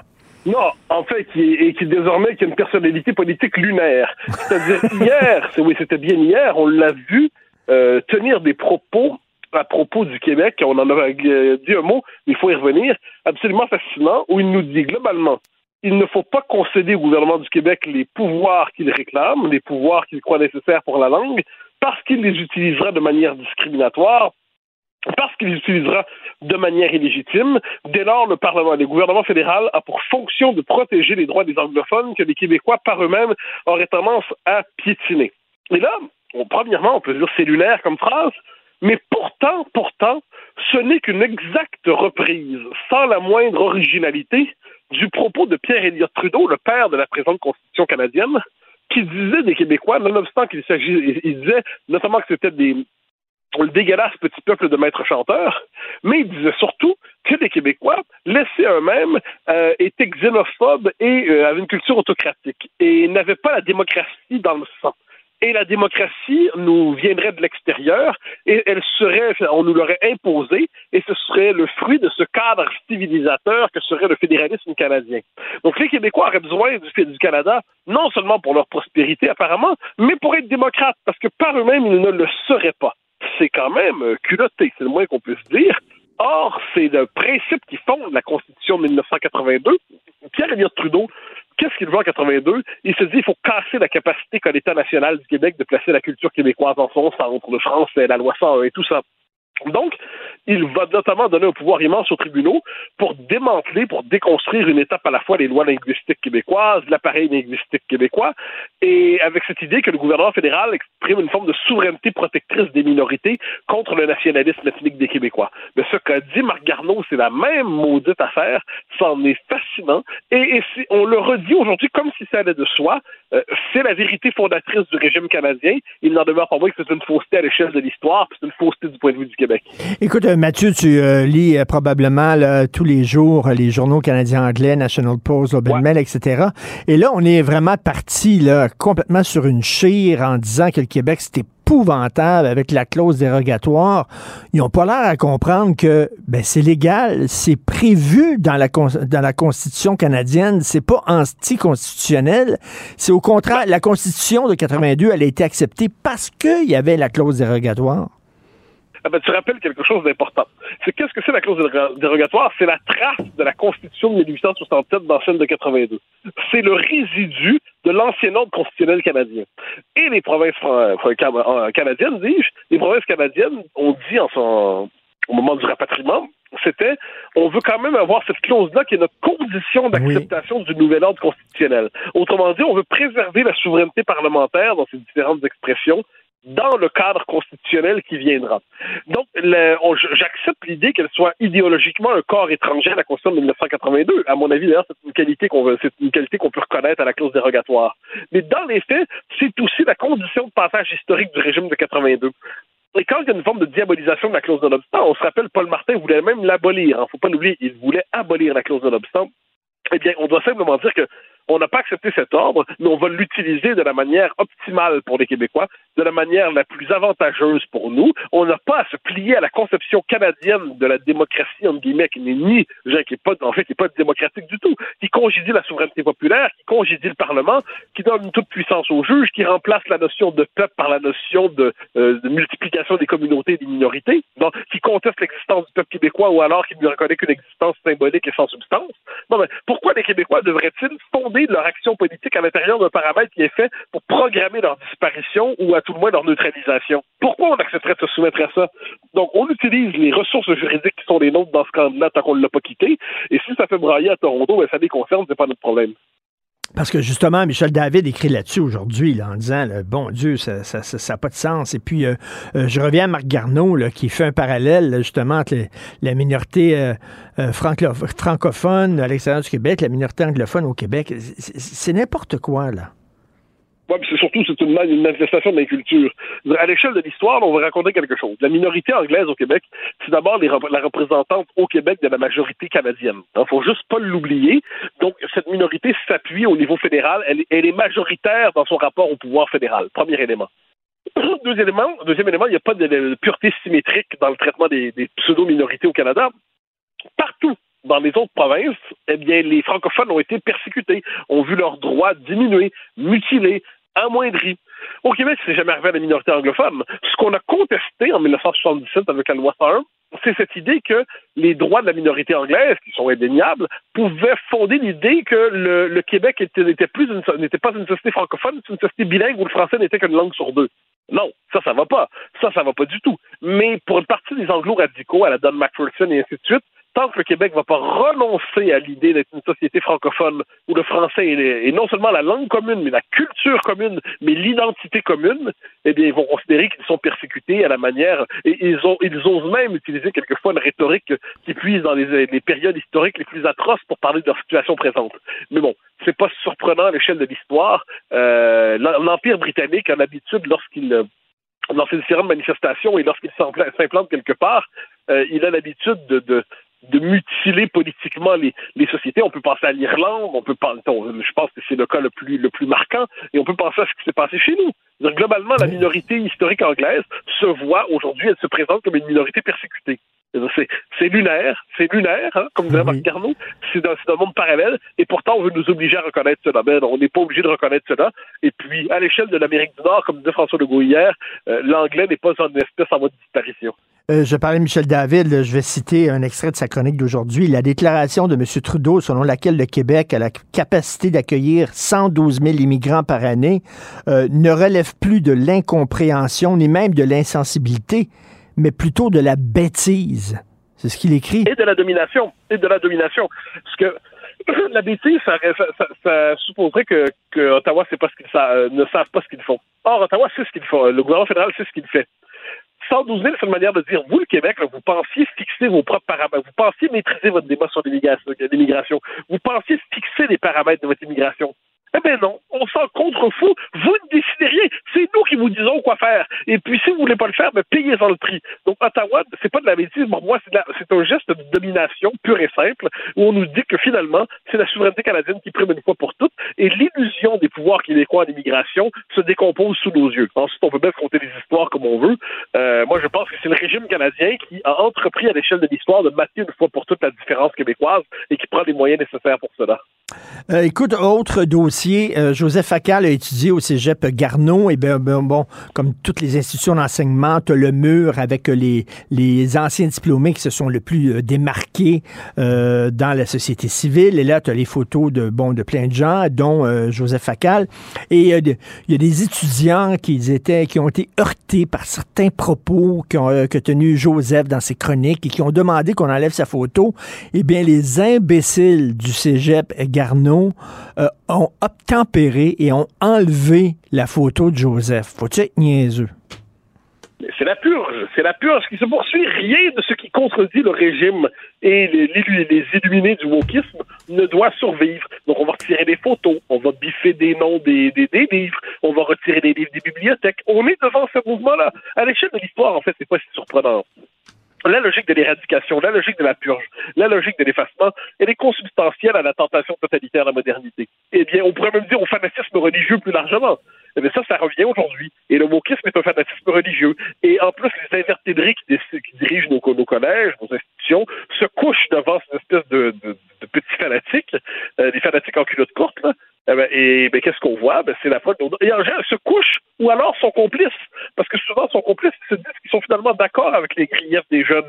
Ils n'ont euh, ils ont, ils ont- plus de système de, dirais, immunitaire capable de leur permettre de résister au virus idéologique.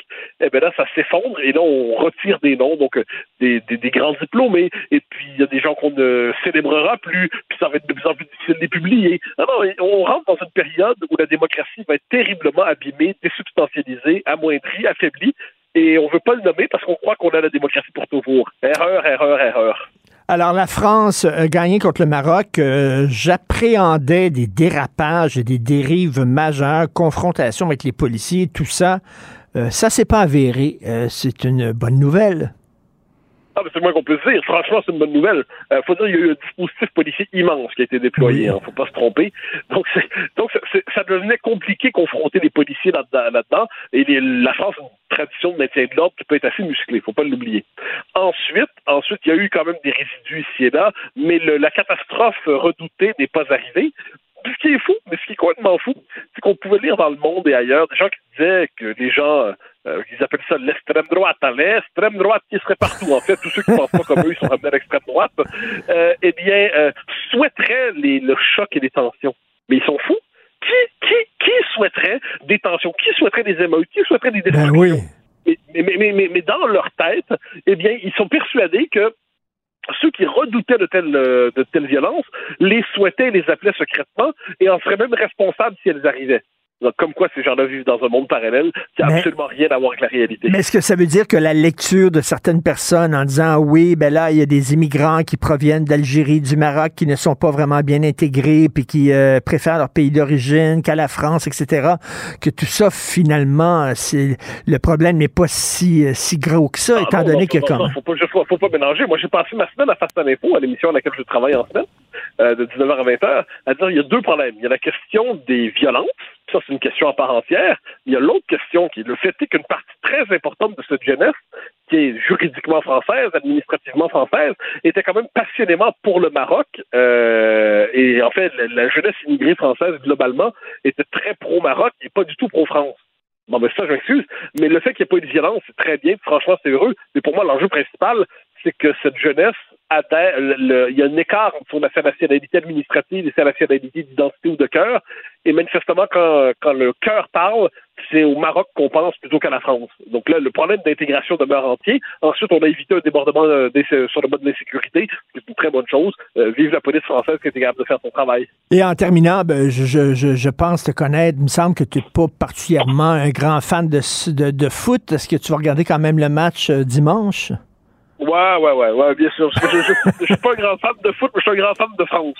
Donc là, à ce moment-là, ben, c'est comme la Coupe Stanley. Hein. Je veux moi, je suis pas ça. Me demander si le Canadien est en finale, je finis par regarder. Bon, ben là, je, vais regarder ça.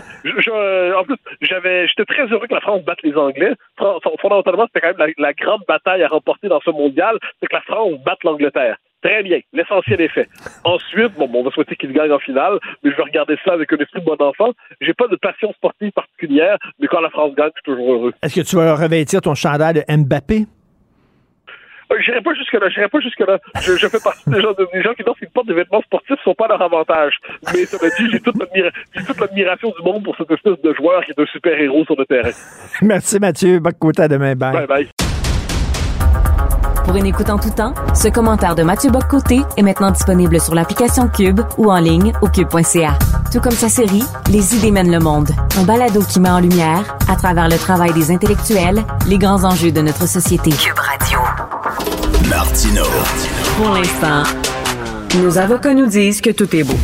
Alors, vous savez que le CRTC a tapé sur les doigts de Radio-Canada concernant l'utilisation du fameux mot en N, en disant si jamais il y a un invité euh, dans une émission de Radio-Canada qui s'échappe et qui utilise ce mot honni, ce mot radioactif et tabou, euh, l'animateur ou l'ani- l'animatrice doit lui demander tout de suite de retirer ces mots, se tourner vers le public et s'excuser.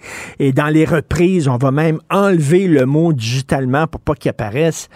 Et là, le procureur général du Canada a dit que le CRTC a outrepassé ses pouvoirs et que le- la loi sur la radiodiffusion ne lui permettait pas de faire la leçon comme ça à Radio-Canada.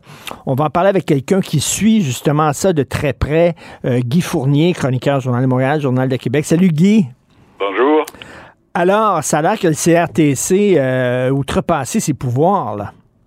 Ben, écoute, c'était évident dès le départ parce que le, le- CRTC n'a pas un, un mot à dire sur le contenu euh, ni de la radio ni de la télévision.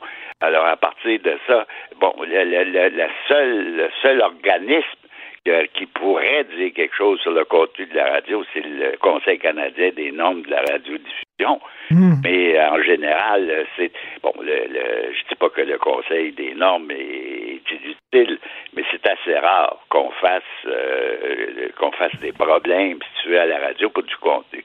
Mais dans cette histoire-là, c'est de, de Ricardo Lamour, c'est totalement invraisemblable. là. Écoute, il y a le, le- le ministère de la Justice, euh, parce que le, le bureau de solliciteur général, c'est le ministère de la Justice, c'est David Lametti, a été obligé de pondre un rapport de 100 pages. C'est- vraiment c'est vraiment partir d'un grain de sable puis faire une, une montagne, euh, un, un- un Mont Blanc avec ça. Ça n'a aucun bon sens. Là. 100 pages du ministère de la Justice, ça veut dire qu'il y a des fonctionnaires qui ont travaillé là-dessus peut-être pendant euh, une semaine et plus, tu comprends? Mais pour une, une vraiment pas une connerie, pas une niaiserie, mais en même temps, c'est important de rappeler au CRTC qu'il n'y a, a rien à voir dans le contenu des émissions. Ben oui, ça ne ben, regarde pas. Et vous parliez là, de Ricardo Lamour, c'est une personne. Ricardo Lamour qui est noir, c'est une personne qui a porté plainte. Et là, soudainement, tout le système s'emballe au grand complet pour une plainte. C'est comme, là, euh, euh, on le sait, la petite vie, maintenant, ils ont mis des avertissements dans certains épisodes de la petite vie pour une personne qui s'est plainte. C'est surréaliste, Guy. Non, non, mais, et puis Richard, quand euh, je repensais à ça euh, hier soir, même euh, euh, notre ami, euh, l'auteur, tu comprends, membre de l'Académie française, comment il pourra même pas nommer ses livres en ondes ou il pourra même pas parler de son d'un de ses films en ondes parce que le, le titre du film, le titre de ses livres, de, de deux ou trois, deux, deux ou trois de ses livres, il y a le mot nègre dedans. Donc, à partir de ça, qu'est-ce qu'il va faire, ce pauvre homme? Il pourra plus jamais faire la promotion ni de son film, comment, se fati- comment faire l'amour avec un nègre sans se fatiguer, ni de ses livres? Tu sais, il y a quelque chose d'absolument stupide à, à- à- à censurer un titre, le titre d'une œuvre. C'est Ben, c'est parce que c'est ça qu'on demande finalement. Est-ce qu'on peut euh, parler d'une œuvre euh, comme un nègre blanc d'Amérique? Parce que en- entre vous et moi, Guy, là, il n'y a pas c'est comme si les Québécois, on voulait utiliser ce mot-là à tout bout de champ, tout le temps, puis euh, on nous empêchait de le dire. C'est pas vrai. Récemment, cette semaine, il y a un joueur de hockey noir, un jeune joueur de hockey noir qui s'est fait traiter de nègre. Et les, les Québécois étaient fâchés de ça. Les Québécois, on n'aime pas. On comprend que ce mot-là, on peut pas l'utiliser n'importe quand, là. Ah oui, mais, mais de la même façon, euh, Richard, que euh, si c'était acceptable il y a 25 ans de traiter les Québécois de pisseaux, aujourd'hui, ça ne sera pas acceptable parce que tout le monde a compris maintenant qu'il y a des choses qu'on ne peut, il y a des, des choses qui sont devenues des insultes et qui sont des insultes et qu'on reconnaît comme telles et qu'on peut pas faire. Et je, je suis d'accord avec toi. Je, je, il y a long, je n'ai jamais entendu depuis quelques années le mot nègre Jamais. employé comme une insulte. Jamais. On l'utilise pas. Là, c'est comme dans, les journaux canadiens anglais, c'est comme si les Québécois, là, on aimerait ça utiliser ce mot-là à tout bout de champ. Et, et regardez, euh, euh, euh, Guy, c'est qu'un mot prend une définition selon le contexte. On veut pas traiter, par exemple, un petit gars qui aime pas beaucoup le, faire du sport, puis qui est un peu efféminé. On, le traiterait pas de momoune. Mais par contre, on pourrait dire, je me souviens, Christian Bégin, à un moment donné, dans son émission de cuisine, euh, il parlait d'une sau- une sauce, euh, une sauce qui était très épicée, puis il dit, oh, c'est pas pour les momounes, ça. Ça a pas le même, ça a pas le même, euh, Mais le même sens. Exactement, ça n'a pas la même signification, de la façon dont c'est employé. C'est pour ça que quand tu parles du livre de Pierre Vallière, de ne pas pouvoir mentionner le titre, c'est une aberration totale. Parce que tu as énormément, là, il n'y en a pas qui me viennent à l'esprit euh, dans le moment, mais tu as, plein de tableaux dans l'histoire de la peinture dans lequel, dont le titre, y dans le titre du tableau, il y a le mot nègre. Alors, qu'est-ce que tu fais? Que- Qu'est-ce que tu fais pour, pour faire allusion ou faire référence à ces tableaux-là ou à tel ou tel livre si tu peux pas en prononcer le titre? Ben, il y a même l'art nègre. Ça existe, le l'art nègre. Là. Ben oui, ah, bon. Est-ce que tu vas changer ça? Est-ce que tu vas changer le, le, le, le mot parce que parce qu'il y a le mot nègre dedans? Tu comprends? C'est que il y a une différence quand tu emploies le mot pour insulter quelqu'un, puis quand tu emploies le mot pour faire référence à une œuvre. C'est deux choses totalement différentes. Totalement. Et euh, récemment, au Monde à l'envers, la TVA, il y avait Lucien Bouchard. Il n'a pas nommé Radio-Canada, mais on sait qu'il parlait de Radio-Canada, puis qu'il a dit ça n'a pas de bon sens maintenant qu'il y a des organismes qui commencent à dire euh, tel mot tu peux le dire, tel mot tu peux pas le dire. Parce que là, ça a l'air que Radio-Canada, maintenant, c'est pas rien que ce mot-là. là. Il va y avoir toute une série de mots qu'on ne pourra plus prononcer en ondes. On ne sait pas c'est quoi ces mots-là, mais c'est fou. Là. Dis- Disons qu'il va y avoir un mode d'emploi sur le vocabulaire. Mais tu sais, Richard, c'est pas très étonnant parce que l'actuel euh, PDG de Radio-Canada, Catherine Tate, que je connais personnellement, il reste que Catherine Tate, c'est vraiment, euh, c'est devenu une Américaine. Elle était vivait aux États, à New York là, depuis des années, une douzaine d'années. Et elle est très, très, très woke. Tu comprends? Ah ouais. Et à partir de ça, quand la grande patronne a cette attitude-là, ben c'est bien évident que ça se reflète down the line pour, pour, euh, pour employer des beaux, des beaux termes français. Et, euh, et là, euh, d'un autre côté, euh, parce que vous suivez beaucoup là, tout ce qui est loi sur les- la radiodiffusion, euh, il y a la loi C11, le projet de loi C11, et là, Justin Trudeau veut lutter contre la désinformation. D'ailleurs, c'est c'est écrit dans la loi, on veut euh, euh, que les membres de la collectivité participent euh, pour euh, lutter contre la désinformation, mais ce qui est de la désinformation pour un, une personne, est peut-être de l'information pour moi. Qui va juger de ce qui est de la désinformation? Mais tu sais, euh, le, le CRTC est dans le moment une- dans une mauvaise passe dans un sens parce que euh, Ian Scott, que le président, son, son mandat est terminé. Et il y a une chose, je, je, je te dis pas qu'il y a un rapport avec ce qui se passe, mais c'est quand même étonnant. Tu as, neuf commissaires au CRTC et c'est neuf femmes. Tu comprends? Il y a, il y a- il y a un déséquilibre, à mon sens, dans le conseil même, dans les, chez les commissaires. C'est pas normal que, que le, le président soit un homme et que tu aies neuf commissaires qui soient des femmes. Tu sais, et ça fait partie, à mon sens, des aberrations actuelles qui sont beaucoup provoquées par cette, cette espèce d'obsession de la diversité, de l'équité et de la, Tu sais, quand, euh, moi, je suis totalement euh, pour la diversité, mais il faut pas en faire une obsession. Et dans le moment, on en fait une obsession. Ben non, euh, vous, non seulement vous êtes pour la diversité, vous avez joué un rôle très important. Euh, vous parliez de Danny Laferrière, ben, il a commencé comme Monsieur Météo à, à quatre saisons, puis vous, c'est vous qui êtes qui était allé le chercher d'ailleurs. Et, et- écoutez, mettons Fugueuse, l'émission Fugueuse. Une jeune fille qui euh, quitte le- son, son milieu familial, elle devient prostituée. Le pimp dans Fugueuse, dans l'émission, était blanc. On s'entend, Guy, que la plupart des pimps sont noirs à Montréal. Bon, mais s'il avait mis un pimp noir, ah là, il se serait facé ses doigts. Là. On aurait dit c'est épouvantable. Puis tout ça, vous êtes en train de dire que tous les noirs sont des pimps. Mais c'est pas ça. Là, on est en train de vraiment de, de s'immiscer dans le contenu des émissions. Là. Oui, absolument. Et, c'est, et en plus, c'est que ça crée, ça crée chez une espèce d'autocensure chez les créateurs, chez les auteurs, parce que ils se disent, ah ben, qu'est-ce que je peux faire? Est-ce que je peux faire telle chose ou telle chose? Ben, t'as parfaitement raison. Dans le cas, par exemple, de Fugueuse, c'est sûr que il y a, je sais pas, j'ai j'ai pas de, de, de statistiques officielles, mais il y a par exemple 8, 8 euh, pimps sur 10 qui sont noirs, tu comprends? Alors, il y a des, il y a des, euh, des raisons pour ça, il y a des conditions sociales qui mènent à ça, mais il reste que la réalité, c'est pas ça. C'est la, la même chose il y a une semaine, dix jours. Je disais dans une entrevue que moi, je suis tout à fait pour la diversité, mais il faut quand même être réaliste. Tu peux pas, dans chaque série qui, qui est québécoise, avoir euh, un, un père noir ou une mère noire. C'est- Je veux bien, mais ça représente pas la réalité. Il faut quand même que tu restes, quand t'es- t'es- tu fais de la télévision, puis surtout quand tu fais du drame, il faut que tu restes réaliste. Il faut, que, il faut que ça soit vraisemblable. Et là, on, est, on dirait, là, on regarde certaines séries, certains films, comme le film 23 décembre, par exemple. euh, Il y a des lesbiennes, des trans, des, des couples interraciaux dans chaque famille au Québec. Je m'excuse, mais c'est pas comme ça. C'est pas de même. Ben non, ben c'est ça que je te dis, Richard, c'est qu'il faut quand même garder une vraisemblance.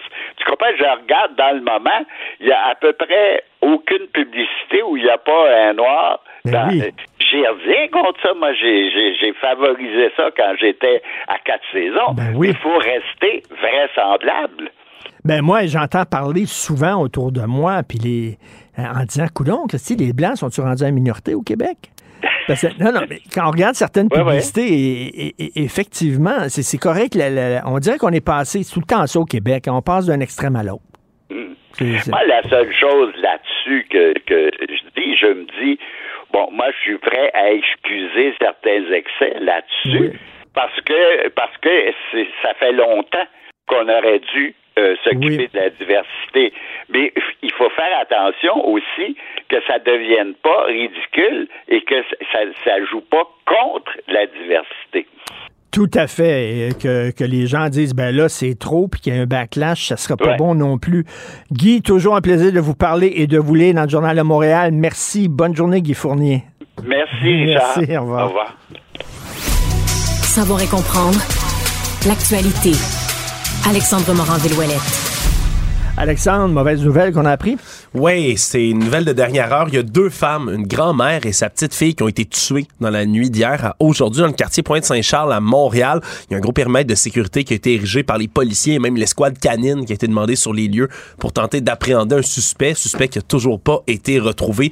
En ce moment, il y a des appels qui ont été faits à la centrale téléphonique 911 qui ont alerté les policiers alors qu'il y a eu des coups de feu qui ont été entendus dans un immeuble à logement près de la rue Charlevoix. Et les policiers, quand ils sont arrivés, ont trouvé une femme de 73 ans qui avait déjà succombé à ses blessures et une autre jeune femme de 22 ans. Et là, on comprend que c'est sa petite fille, donc à la grand-mère qui était juste là. Et elle est morte pendant le transport vers le centre hospitalier, succombée à ses blessures. On a trouvé des douilles à l'intérieur de l'appartement à terre. Et ce- donc, selon le SPVM, la grand-mère, la petite fille qui sont décédées dans des conditions là, Donc, absolument on- horribles. Écoute, on peut se poser la question, c'est pas, c'est pas qu'il y a eu une fusillade, puis eux autres, ils sont morts de façon accidentelle, balle perdue. Là. Non, non, c'est dans l'appartement, il y a des douilles qui ont été retrouvées. Donc, il y a quelqu'un qui qui est entré dans l'appartement puis qui aurait, qui aurait tiré sur Une les deux femmes. grand-mère et sa petite fille. Oui, 73 ans et 22 ans. Donc, c'est un, un cas certainement qui va être en développement aujourd'hui, surtout qu'on n'a toujours pas appréhendé de suspect. Mais vraiment, là, on a eu beaucoup d'exemples de, de violence par arme à feu dans les rues, en gang. Mais là, à l'intérieur, comme ça, d'un appartement, dans un immeuble, grand-mère et sa petite fille. Est-ce que c'est vraiment quelqu'un qui connaissait? C'est-tu bon? hein, On va savoir un peu plus de détails dans la journée. Tu vas suivre ça. Merci beaucoup, Alexandre. Ça fait plaisir, Richard. Merci. Salut. Martino. Le cauchemar de tous les woke.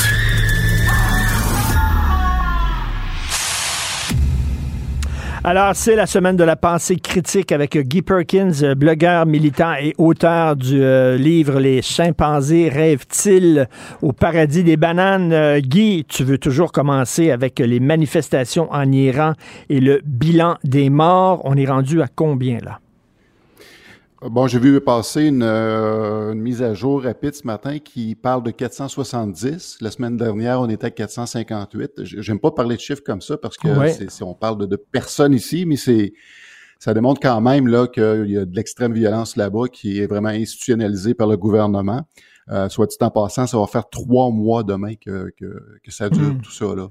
Et, c'est euh, pas un phénomène qui ne touche que Téhéran, c'est vraiment à, à l'échelle nationale, c'est un peu partout dans le pays. Euh, donc, faut, faut pas minimiser euh, Et- cette chose-là. Et comme tu le poursuit. disais, euh, Guy, la semaine dernière, il y a des exécutions aussi. Là. Euh, il y a- Oui, ben déjà, il y en a eu une deuxième cette semaine d'un manifestant qui a été arrêté il y a à peine 23 jours. Donc, lui, son sort a été scellé en 23 jours. Il a été exécuté cette semaine. Et tout ce que ça fait, ça fait juste je, jeter de l'huile sur le feu euh, pour les manifestants parce que oui, il y a Massa Amini au départ, mais là, il y a ces gens-là qui se rajoutent. C'est que c'est des nouveaux martyrs pour la cause. Mhm.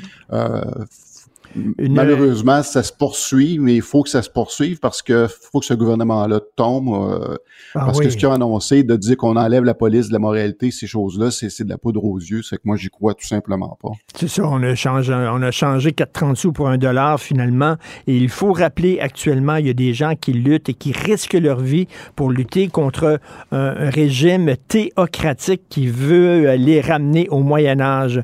Euh, Lorsqu'on parle de pensée critique, on parle aussi de science. Euh, tu as été émerveillé par la mission lunaire Artemis, Guy.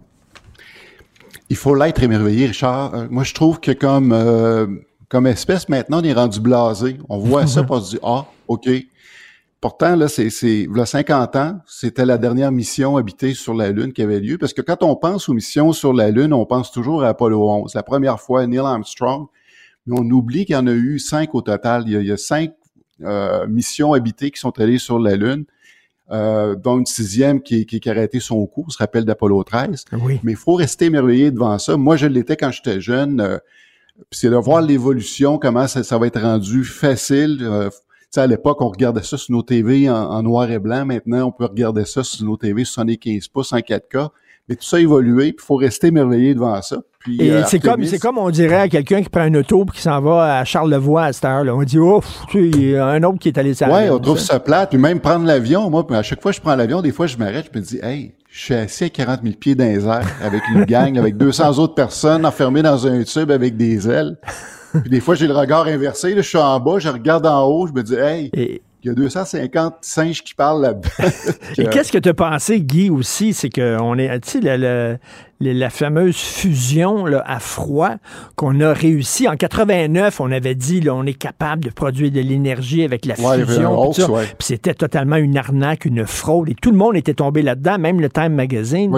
Et là, plusieurs décennies plus tard, ben, ça a l'air que c'est vrai. Là. Et la science va peut-être euh, régler nos problèmes d'énergie. On est sur la bonne voie, effectivement. C'est sûr que ce qui a été fait est à très petite échelle. Maintenant, c'est d'essayer de voir euh, comment on peut reproduire ça à grande échelle. Il y a beaucoup d'avantages à ça, con- contrairement euh, à la fission. Parce qu'actuellement, l'énergie nucléaire, on parle de fission, là, on parle de fusion, euh, ce qui est totalement autre chose. Fait que les, les- les déchets euh, qui pourraient être engendrés par cette technologie-là sont beaucoup moindres et euh, beaucoup moins à risque. Oui. Euh, effectivement, faut, faut applaudir ça parce qu'on parle de nos jours là, de tout électrifier. Euh, si on veut le faire, ben justement, c'est euh, la, la- la voie adoptée. là. C'est qu'on parle peut-être d'un horizon là, de, de, de 20 à 30 ans avant qu'on puisse maîtriser ce, Et, ce- et je le dis souvent, euh, je le dis souvent, Guy, des fois, tu sais, on est un peu euh, déprimé, on sent une déprime chez les gens, on dirait que tout va mal, etc. Et je dis, Guy, aux gens, si vous voulez vous recrinquer un peu puis être optimiste, lisez les magazines scientifiques. C'est fou Ben les oui, avancées ben oui. tous les jours qu'on fait en science, hein, Guy? Écoute, il y a de tout. Il y a des magazines scientifiques. Il y a même beaucoup de podcasts scientifiques euh, qui peuvent être écoutés. Où justement, moi, quand j'écoute, entre autres, je, suis- un fan fini de- du, euh, du podcast The Skeptic's Guide the- to the Universe euh, avec le docteur Novella. Puis lui, il touche tout. Évidemment, il est entouré d'une très belle équipe. C'est vraiment, quand j'écoute ça, je ressors de là vraiment pompé. Là, je me dis, ah, tiens, il y a de l'espoir. Ben oui, la, tu sais, la nanotechnologie, là, où on rentre quasiment des mini-robots dans ton corps qui vont s'attaquer à des cellules malades et tout ça, tu te dis, wow! On est Ben capable oui, de comme faire celle qu'on ça. retrouve des comme celle qu'on trouve des vaccins de Bill Gates. non, non, là, je, non, non, je déconne, je déconne en passant. C'est une blague, c'est une blague, ça, c'est pas. Et mais cela dit, en passant, euh, oui, vive la science, mais d'un autre côté, euh, tu euh, m'as écrit en disant que il y a plus d'un milliard de personnes qui croient en la sorcellerie. C'est vrai, ça? Ouais, ben je disais justement, je disais, pendant ce temps, pendant ce temps, écoute, c'est une, euh, c'est une étude de Pew Research qu'ils ont fait, puis écoute, c'est encore plus décourageant que ce que je, que- ce que je dis parce que leur étude euh, n'a pas en compte, ils n'ont pas été faire de sondage dans des pays comme l'Inde et la Chine, qui comptent quand même pour le tiers de la population mondiale. Ça fait que sans ça, ils ont, ils ont quand même répertorié, ils estiment à peu près un milliard de personnes qui croient à, à justement ces choses-là. Parce que quand on parle de sorcellerie, on parle que on croit que certaines personnes peuvent lancer des malédictions ou des sorts qui font de mauvaises choses à quelqu'un. là. Il y a des Fait gens qui c'est- croient c'est ça. là. voir la sorcellerie. Fait que si on ajoute, si on, si on, on- on- extrapole un peu, on peut peut-être penser qu'il y a peut-être euh, presque 2 milliards de personnes qui croient à ces choses-là. Mais c'est pas surprenant. Faut, faut- faut- Écoute, Ben Richard, quand on sait que plus du trois quarts de la population mondiale adhère à un courant religieux, c'est quand même pas surprenant. Et tu as vu, euh, Guy, hier, le tweet euh, que lancé, euh, ben, en fait, un message de Donald Trump où euh, il, a, il a mis une photo de lui-même avec des lasers qui sortent de ses yeux en disant que les gens avaient besoin d'un super-héros, que c'était lui le super-héros. Écoute, en 2022. Ça va mordre. Ça va. Ben, oui, je sais, je sais, Richard, mais c'est parce qu'on dit en 2022, mais justement, l'irrationalité, c'est encore quelque chose, malheureusement, de nos jours. Euh, dans mon livre, j'en- parle beaucoup. Et il y a quand même des, euh, il y a des recettes contre ça. Il faut, faut pratiquer la pensée critique. Et ça, c'est comme de la gymnastique. C'est une affaire que tu dois pratiquer à tous les jours, puis que Oui, tu te mettes à l'épreuve. C'est comme les muscles, là, exactement. C'est aller au gym Exactement. tous les jours. Euh, tu me fais rire. Un télévangéliste condamné à 8658 ans de prison. 8658 ans, mais il y a un bon avocat, puis ça a l'air qu'ils vont couper ça de moitié. S'il y a un bon comportement en prison, effectivement, tu me voles mon punch parce qu'effectivement, il a promis, si tu te comportes bien, on coupe ça de moitié. Mais on, on rit, mais c'est en passant, c'est en Turquie que, ça a eu lieu. C'est le, le, le, le pre- c'est un preacher euh, chrétien. Comme il y en a partout, hein, le, le phénomène qu'on voit là, c'est que c'est répandu partout en Amérique, en tout cas, partout ce qu'il y a du, du, du preaching euh, évangélique, c'est ce genre de choses-là, parce que lui était reconnu euh, coupable d'agression sexuelle puis d'abus sur mineurs. Mais on va dire, ah, c'est quoi la nouvelle? C'est juste là, la nouvelle, bon, on parle que 8558 ans de, de prison euh, auquel il devra faire face. Mais Richard... Mais comment en ils peuvent arriver à, à semaines. 8658 ans de prison? Ça fait partie de leur code où ce que pour chaque victime, parce qu'il y a quand même euh, au-delà de 252 victimes qui ont été euh, identifiées, c'est que les autres c'est Ok. cumulatif et que par victime, il y a un certain nombre qui est associé, puis voilà, c'est ramassé avec, euh, Oh boy, OK. Fait que la dernière chose que ce gars-là souhaite, c'est qu'on trouve une pilule pour l'éter- vivre éternellement, parce qu'il va regretter, il va regretter ça. là.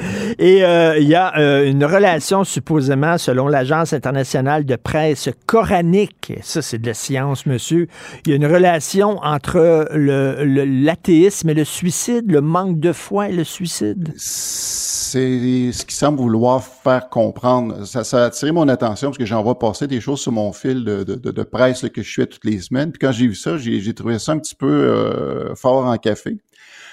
Euh, oui, eux autres, c'est la corrélation qu'ils font. Mais euh, regardons ça de près. Ce qu'il faut savoir, Richard, C'est c'est comme, comme je disais tout à l'heure, il y a trois quarts de la population mondiale, plus du trois quarts de la population mondiale qui adhère à un courant religieux versus, bon, l'athéisme, on représente peut-être 15% de la population mondiale. Mais il faut savoir qu'il y a quand même 700 000 personnes par année qui meurent par suicide dans le monde. OK. Ça, c'est euh, si on se fie justement aux travaux de, de Pinker, quand euh, dans son livre La part d'ange en nous, lui, ce qu'il mentionne, c'est que depuis le début des années 2000, ce chiffre-là, ça représente plus que les morts par guerre, de crimes violents, de terroristes combinés ensemble. Fait que c'est la quatrième cause de décès dans le monde pour Hmm. les 15 à 19 ans. Et selon l'Agence euh, internationale de presse coranique, euh, si tu crois en Dieu, tu te suicides moins. Moi, et c'est tout à fait faux parce que, écoute, le suicide, Richard, c'est une question de détresse psychologique et de misère. Puis quand on regarde des chiffres publiés par euh, l'Organisation mondiale de la santé, 77% des suicides surviennent dans des pays à revenus faibles ou intermédiaires, mais c'est aussi dans des communautés à revenus faibles intermédiaires. Fait c'est vraiment la misère, la détresse psychologique qui sont en cause là-dedans. Je suis allé voir les chiffres quand même des statistiques mondiales, euh, puisque quand même l'Organisation mondiale, évidemment, font, ils les chiffres d'un peu partout. Évidemment, le premier pays qui vient en haut de la liste, c'est euh, le Lesotho. C'est un pays du euh, sud-africain où ce que leur taux de suicide par 100 000 habitants, c'est 87. Si on compare avec le Canada, le Canada est à 10. C'est à 10. Aïe, aïe. OK. Oui. Et puis, Et, euh, euh, mais- puis mais- évidemment, dans, dans tous les cas, c'est euh, environ 3-4 fois. Euh, Il y, a- quatre hommes pour une femme dans, dans les statistiques, à peu- près un peu partout là, dans, dans ces statistiques-là. Là, ce que, évidemment, ça peut fausser les choses. Quand on regarde les pays, justement, euh, parce que on parle de la presse coranique, donc on parle de pays euh, musulmans, euh, les statistiques démontrent que ces pays-là, ça, ça varie aux alentours de 5. Euh, par contre, ce que l'OMS met comme mise en garde, c'est que c'est tellement tabou l'idée du suicide dans ces pays-là que les, euh, les statistiques peuvent être un petit peu douteuses parce qu'il y a personne qui va vouloir dire que son frère, sa sœur, son cousin euh, est mort par suicide. Ça fait qu'ils vont changer Ben oui. les causes de décès dans les statistiques. Ça fait que Ben c'est oui. dur d'avoir vraiment une, Tout à fait. Et euh, un- ça me fait rire, moi, agence de fiable. presse coranique. Tu sais qu'il y a des universités coraniques et même des universités chrétiennes et catholiques. Il me semble que ça va pas ensemble. C'est un oxymore, ça. Université, Oui, ben, tout, religion. oui, tout tu sais. à fait. Euh, Mais remarque que les, les, les, les courants chrétiens extrémistes aussi vont entretenir ce genre de discours-là, dire que si t'as pas Dieu dans ta vie, t'as pas Jésus, que justement c'est la misère qui t'attend. Mais encore là, il y a une autre étude qui a démontré que, au point de vue de l'état de santé général, il n'y a pas vraiment de différence entre un athée puis un croyant. Ça fait que, parce que tout le monde va chercher son réconfort dans quelque chose. Qui est- fait que du côté des athées, c'est sûr que c'est pas euh, métaphysique, là, mais il y a toujours du réconfort à aller chercher quelque part. Ça fait que le- de, de croire en Dieu n'est pas garant de, de, de, de santé mentale ou de bien-être. euh, absolu. Absolument pas. Alors, euh, en tout cas, ici, tu tues quelqu'un, tu sors euh, à la moitié de ta peine quasiment, et en Turquie, tu as 8000 ans, 8000 ans de prison. Merci, Guy. bonne Merci, bonne semaine, salut. Confrontant, dérangeant, divertissant. Richard Martineau, il brave l'opinion publique depuis plus de trois décennies. Gilles Proulx. Bonjour, mon cher Richard. Richard Martineau. petit lapin. La rencontre. Point à l'heure des cadeaux. Je serai pas là, là à vous flatter dans le sens du poil. Point à la ligne. C'est très important, là, ce qu'on dit. La rencontre pro martineau Gilles, ça a l'air que le pape a prié toute la nuit. Ben oui, le pape a prié toute la nuit. Les gens trouvent ça drôle, mais ils oublient que le pape est un, d'avant tout un Argentin. Alors, il a prié pour son équipe qui a atteint un sommet et qui a créé une fierté. L'Argentine, moi, je suis un peu sympathique à l'Argentine. D'abord, j'ai dans ma famille une bru qui est argentine et j'ai eu l'occasion de jaser autour de la table très souvent des déprimes de ce pays depuis une dizaine d'années avec les soubresauts politiques, les faillites, les détournements de fonds, les emprisonnements de politiciens. Alors, je comprends que l'Argentine a énormément difficile, euh, de misère à s'en sortir pour semer un espoir. Et voilà que ce qui se produit maintenant, ben, c'est un stimulant dans le dans les êtres que sont ces gens qui étaient peut-être un peu stressés, qui voient là un espoir. Ils gagneront peut-être pas devant la puissante France, à qui je dis bravo la France. Mon cœur est avec la France, bien sûr, et la France, je lui souhaite même de récidiver une troisième fois pour faire de la France un peu un équivalent du Canadien de Montréal dans le temps qu'il était bon et qu'il pouvait gagner trois Coupes Stanley, euh, ainsi de suite. Puis quant au Maroc, eh bien, on doit admettre que ce petit pays d'un continent dit du tiers-monde a réussi à secouer des grosses équipes euh, de l'Europe. Quand on pense des gros joueurs comme l'Angleterre, l'Allemagne, l'Italie, le Portugal ont été éliminés finalement par des équipes euh, plus, plus faibles et qui, euh, en tout cas, stimulent ce sport-là pour un certain temps. Car en politique, on vit dans la misère, puis l'angoisse, puis des lendemains qui sont toujours pas prometteurs alors le sport, ça hausse ça de moins, ça hausse ça de moins, ça crée chez nous un enthousiasme et qui euh, dure un certain temps, mais quand même. Alors bonne chance et puis voilà pourquoi le pape a prié toute la nuit pour l'Argentine. Alors j'imagine là des, des, milliers d'enfants qui sont en train de crever de faim, qui prient Dieu et Dieu sur son nuage, il dit aux enfants attendez une minute là, je peux pas prendre tout de suite vos appels parce qu'il faut que je m'arrange pour que l'Argentine gagne au soccer. on, peut, on peut être multiple dans ses pensées. Le cerveau a des horizons très larges. Il peut avoir pensé en passant. C'est moi qui dis ça, là, qui, c'est lui qui a prié. Et en passant, il peut avoir une pensée pour son pays d'origine tout en ayant une pensée pour la misère Ben humaine. D'ailleurs, il, il en a encore parlé cette semaine à propos de l'aide qu'on doit apporter aux Ukrainiens, notamment. C'est intéressant ce qui se passe au Parti conservateur du Québec, Gilles, actuellement. Très intéressant. Oui, le Parti conservateur du Québec qui se doit de se détacher du Parti conservateur canadien et d'en déplaise au docteur Karim El Ayoubi, qui est un haut dirigeant du Parti conservateur, euh, au contraire, qui lui, on dit, ben, le parti euh, de Durham, euh, Durham est déjà assez nationaliste, comme c'est le cas actuellement. Au contraire, Éric Duhem vient de comprendre. C'est un gars, euh, Éric Duhem, moi, euh, je l'admire beaucoup, il a beaucoup de talent, puis je l'ai malmené longtemps, parce que c'est un gars qui change d'idée tous cinq minutes. Mais là, depuis quelque temps, il a de l'air à cheminer, il s'est cassé la gueule en flirtant avec le West Island durant la campagne pour promettre de ramollir la loi 101.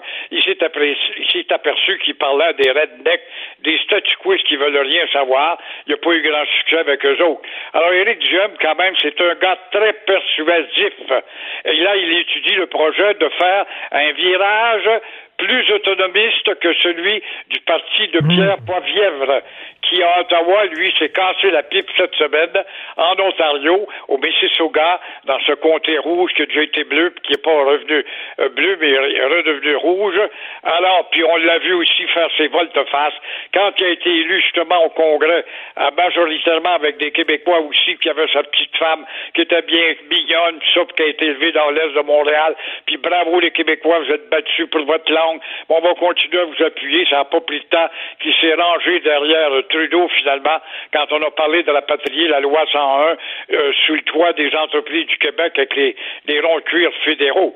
Alors, à ce chapitre, le projet de loi sur la souveraineté de l'Alberta de Mme euh, Danielle Smith, qui est contesté par les grands intellectuels et aussi les, euh, les constitutionnalistes, mais c'est le point de départ, pareil, ce geste-là, point de départ pour une révision de cette fédération qui est tellement vieille, cette vieille confédération qui date du FAMAL. Et encore une fois, euh, euh, qu'est-ce qu'elle a dit, cette femme? Elle a dit, nous, on va passer des lois et on va dire au fédéral de suspendre ces lois et de ne pas venir empiéter dans nos juridictions quand vous décidez de vous mettre le nez dedans. Et c'est ce qu'on fait un peu avec le Québec. Le Québec en sait quelque chose. Alors, je pense que ce, cette, euh, cet élan autonomiste va peut-être éveiller d'autres premiers ministres pour qu'on en vienne à une conférence constitutionnelle. Alors, à cet égard, Duhem joue la bonne carte demain ou samedi aussi à Drummondville. Et euh, en conclusion, cette approche démontre comment euh, Madame Smith de l'Alberta a pu ouvrir un débat qui en vaut la peine de réviser la vieille constitution confédérale. Euh, demain, c'est la fameuse rencontre Legault-Trudeau. Vous vous attendez à quoi? Vois-tu, absolument rien, zéro plus zéro. Et euh, c'est un week-end très politique. Après la réunion de Drummondville pour le parti d'Éric Duhem, voilà aussi qu'il faut penser à la rencontre entre François Legault et euh, un dénommé Justin Trudeau qui souffre de surdité aiguë. Il veut parler, lui, François Legault, d'autonomie, lui, avec. Et puis là, il va perdre son temps. Pourquoi? Parce qu'il va dire à Justin, faudrait peut-être que tu t'occupes de la santé puis les transferts. Puis là, Justin va dire, oui, oui, mais je veux savoir où va l'argent. Oui, mais là, Legault va dire, oui, oui, mais tu nous as donné des vaccins, un million de vaccins qui étaient déjà périmés. Ensuite de ça, faudrait bien parler, Justin, des euh, 36 000 intrus qui empruntent le chemin euh, Roxham, qui sont plus des gens la entre les deux jambes gênés d'entrer illégalement au Canada. Ça rentre ici à pleine porte, puis avec le sourire, puis ils savent au départ qu'il va avoir un hôtel, puis une carte de santé, puis peut-être un logement. Et tout ça, ben, ça en fait 36 000, il y a un maudit problème. Également, sur les 50 000 immigrants que Legault veut, par rapport aux 112 000 que Trudeau aimerait avoir, mais est-ce qu'il a une politique de logement? Est-ce qu'il y a des cliniques à nous offrir? Si c'était 112 000 médecins, 112 000 professeurs, bien sûr qu'on dirait bienvenue immédiatement, mais c'est pas le cas. Il faut déployer tous les efforts pour euh, aider ces gens-là. Et quant à la loi 101 pour les ronds fédéraux au Québec, là, j'ai bien l'impression qu'il va se faire dire un autre nom. En un mot, en un mot, moi j'entends les gens, oui, oui, mais Legault insiste trop pour des francophones, 100% francophones. Il n'y a rien que des Haïtiens qui viennent ici. Je veux bien croire qu'il y a beaucoup d'Haïtiens qui parlent un français assez boiteux, des fois un français convenable, mais des fois. Mais euh, on oublie qu'il y a 300 millions de francophones dans le monde, et parmi ces 300 millions-là, il y a sûrement des éléments valables. Merci beaucoup, Gilles. Il va se faire dire on travaille là-dessus. C'est ça que Trudeau aime ça dire. On travaille là-dessus. Merci beaucoup, Gilles. À demain pour travailler. À demain, merci pour toute l'équipe avec qui euh, je travaille, une équipe formidable à la recherche, Florence Lamoureux, euh, Cybelle Olivier, André Sylvain Latour, à la réalisation, à la régie, Jean-François Roy. Au cours des dernières cinq minutes, il y a un gars en formation, euh, Tristan Brunet-Dupont, qu'on accueille avec joie dans la famille euh, de Cube Radio. Le gars, il mesure 8 pieds 6 pouces. Il est tellement grand, il a de la neige sur la tête. C'est de la neige éternelle. Quand il est rentré, le boss a dit on n'a plus besoin d'échelle, changer les ampoules. C'est lui qui va faire ça. Vraiment là. Alors, euh, bienvenue, Tristan. Il y a Benoît qui va pogner nerfs. Hein, les pubs maintenant qu'on met de l'émission de Benoît, c'est lui qui, qui tilte. Il pogne les nerfs, fait qu'il va certainement. C'est son nouveau rôle dans le show. Nous autres, on est tous calmes. On essaie d'expliquer les choses, on essaie de discuter, on essaie de négocier. Quand Benoît arrive, pogne les nerfs. Alors, il va pogner les nerfs pendant deux heures et demie. Accrochez-vous, ça va vanter solide. Et nous, on se reparle demain à 8h30. Passez une excellente journée. Cube Radio.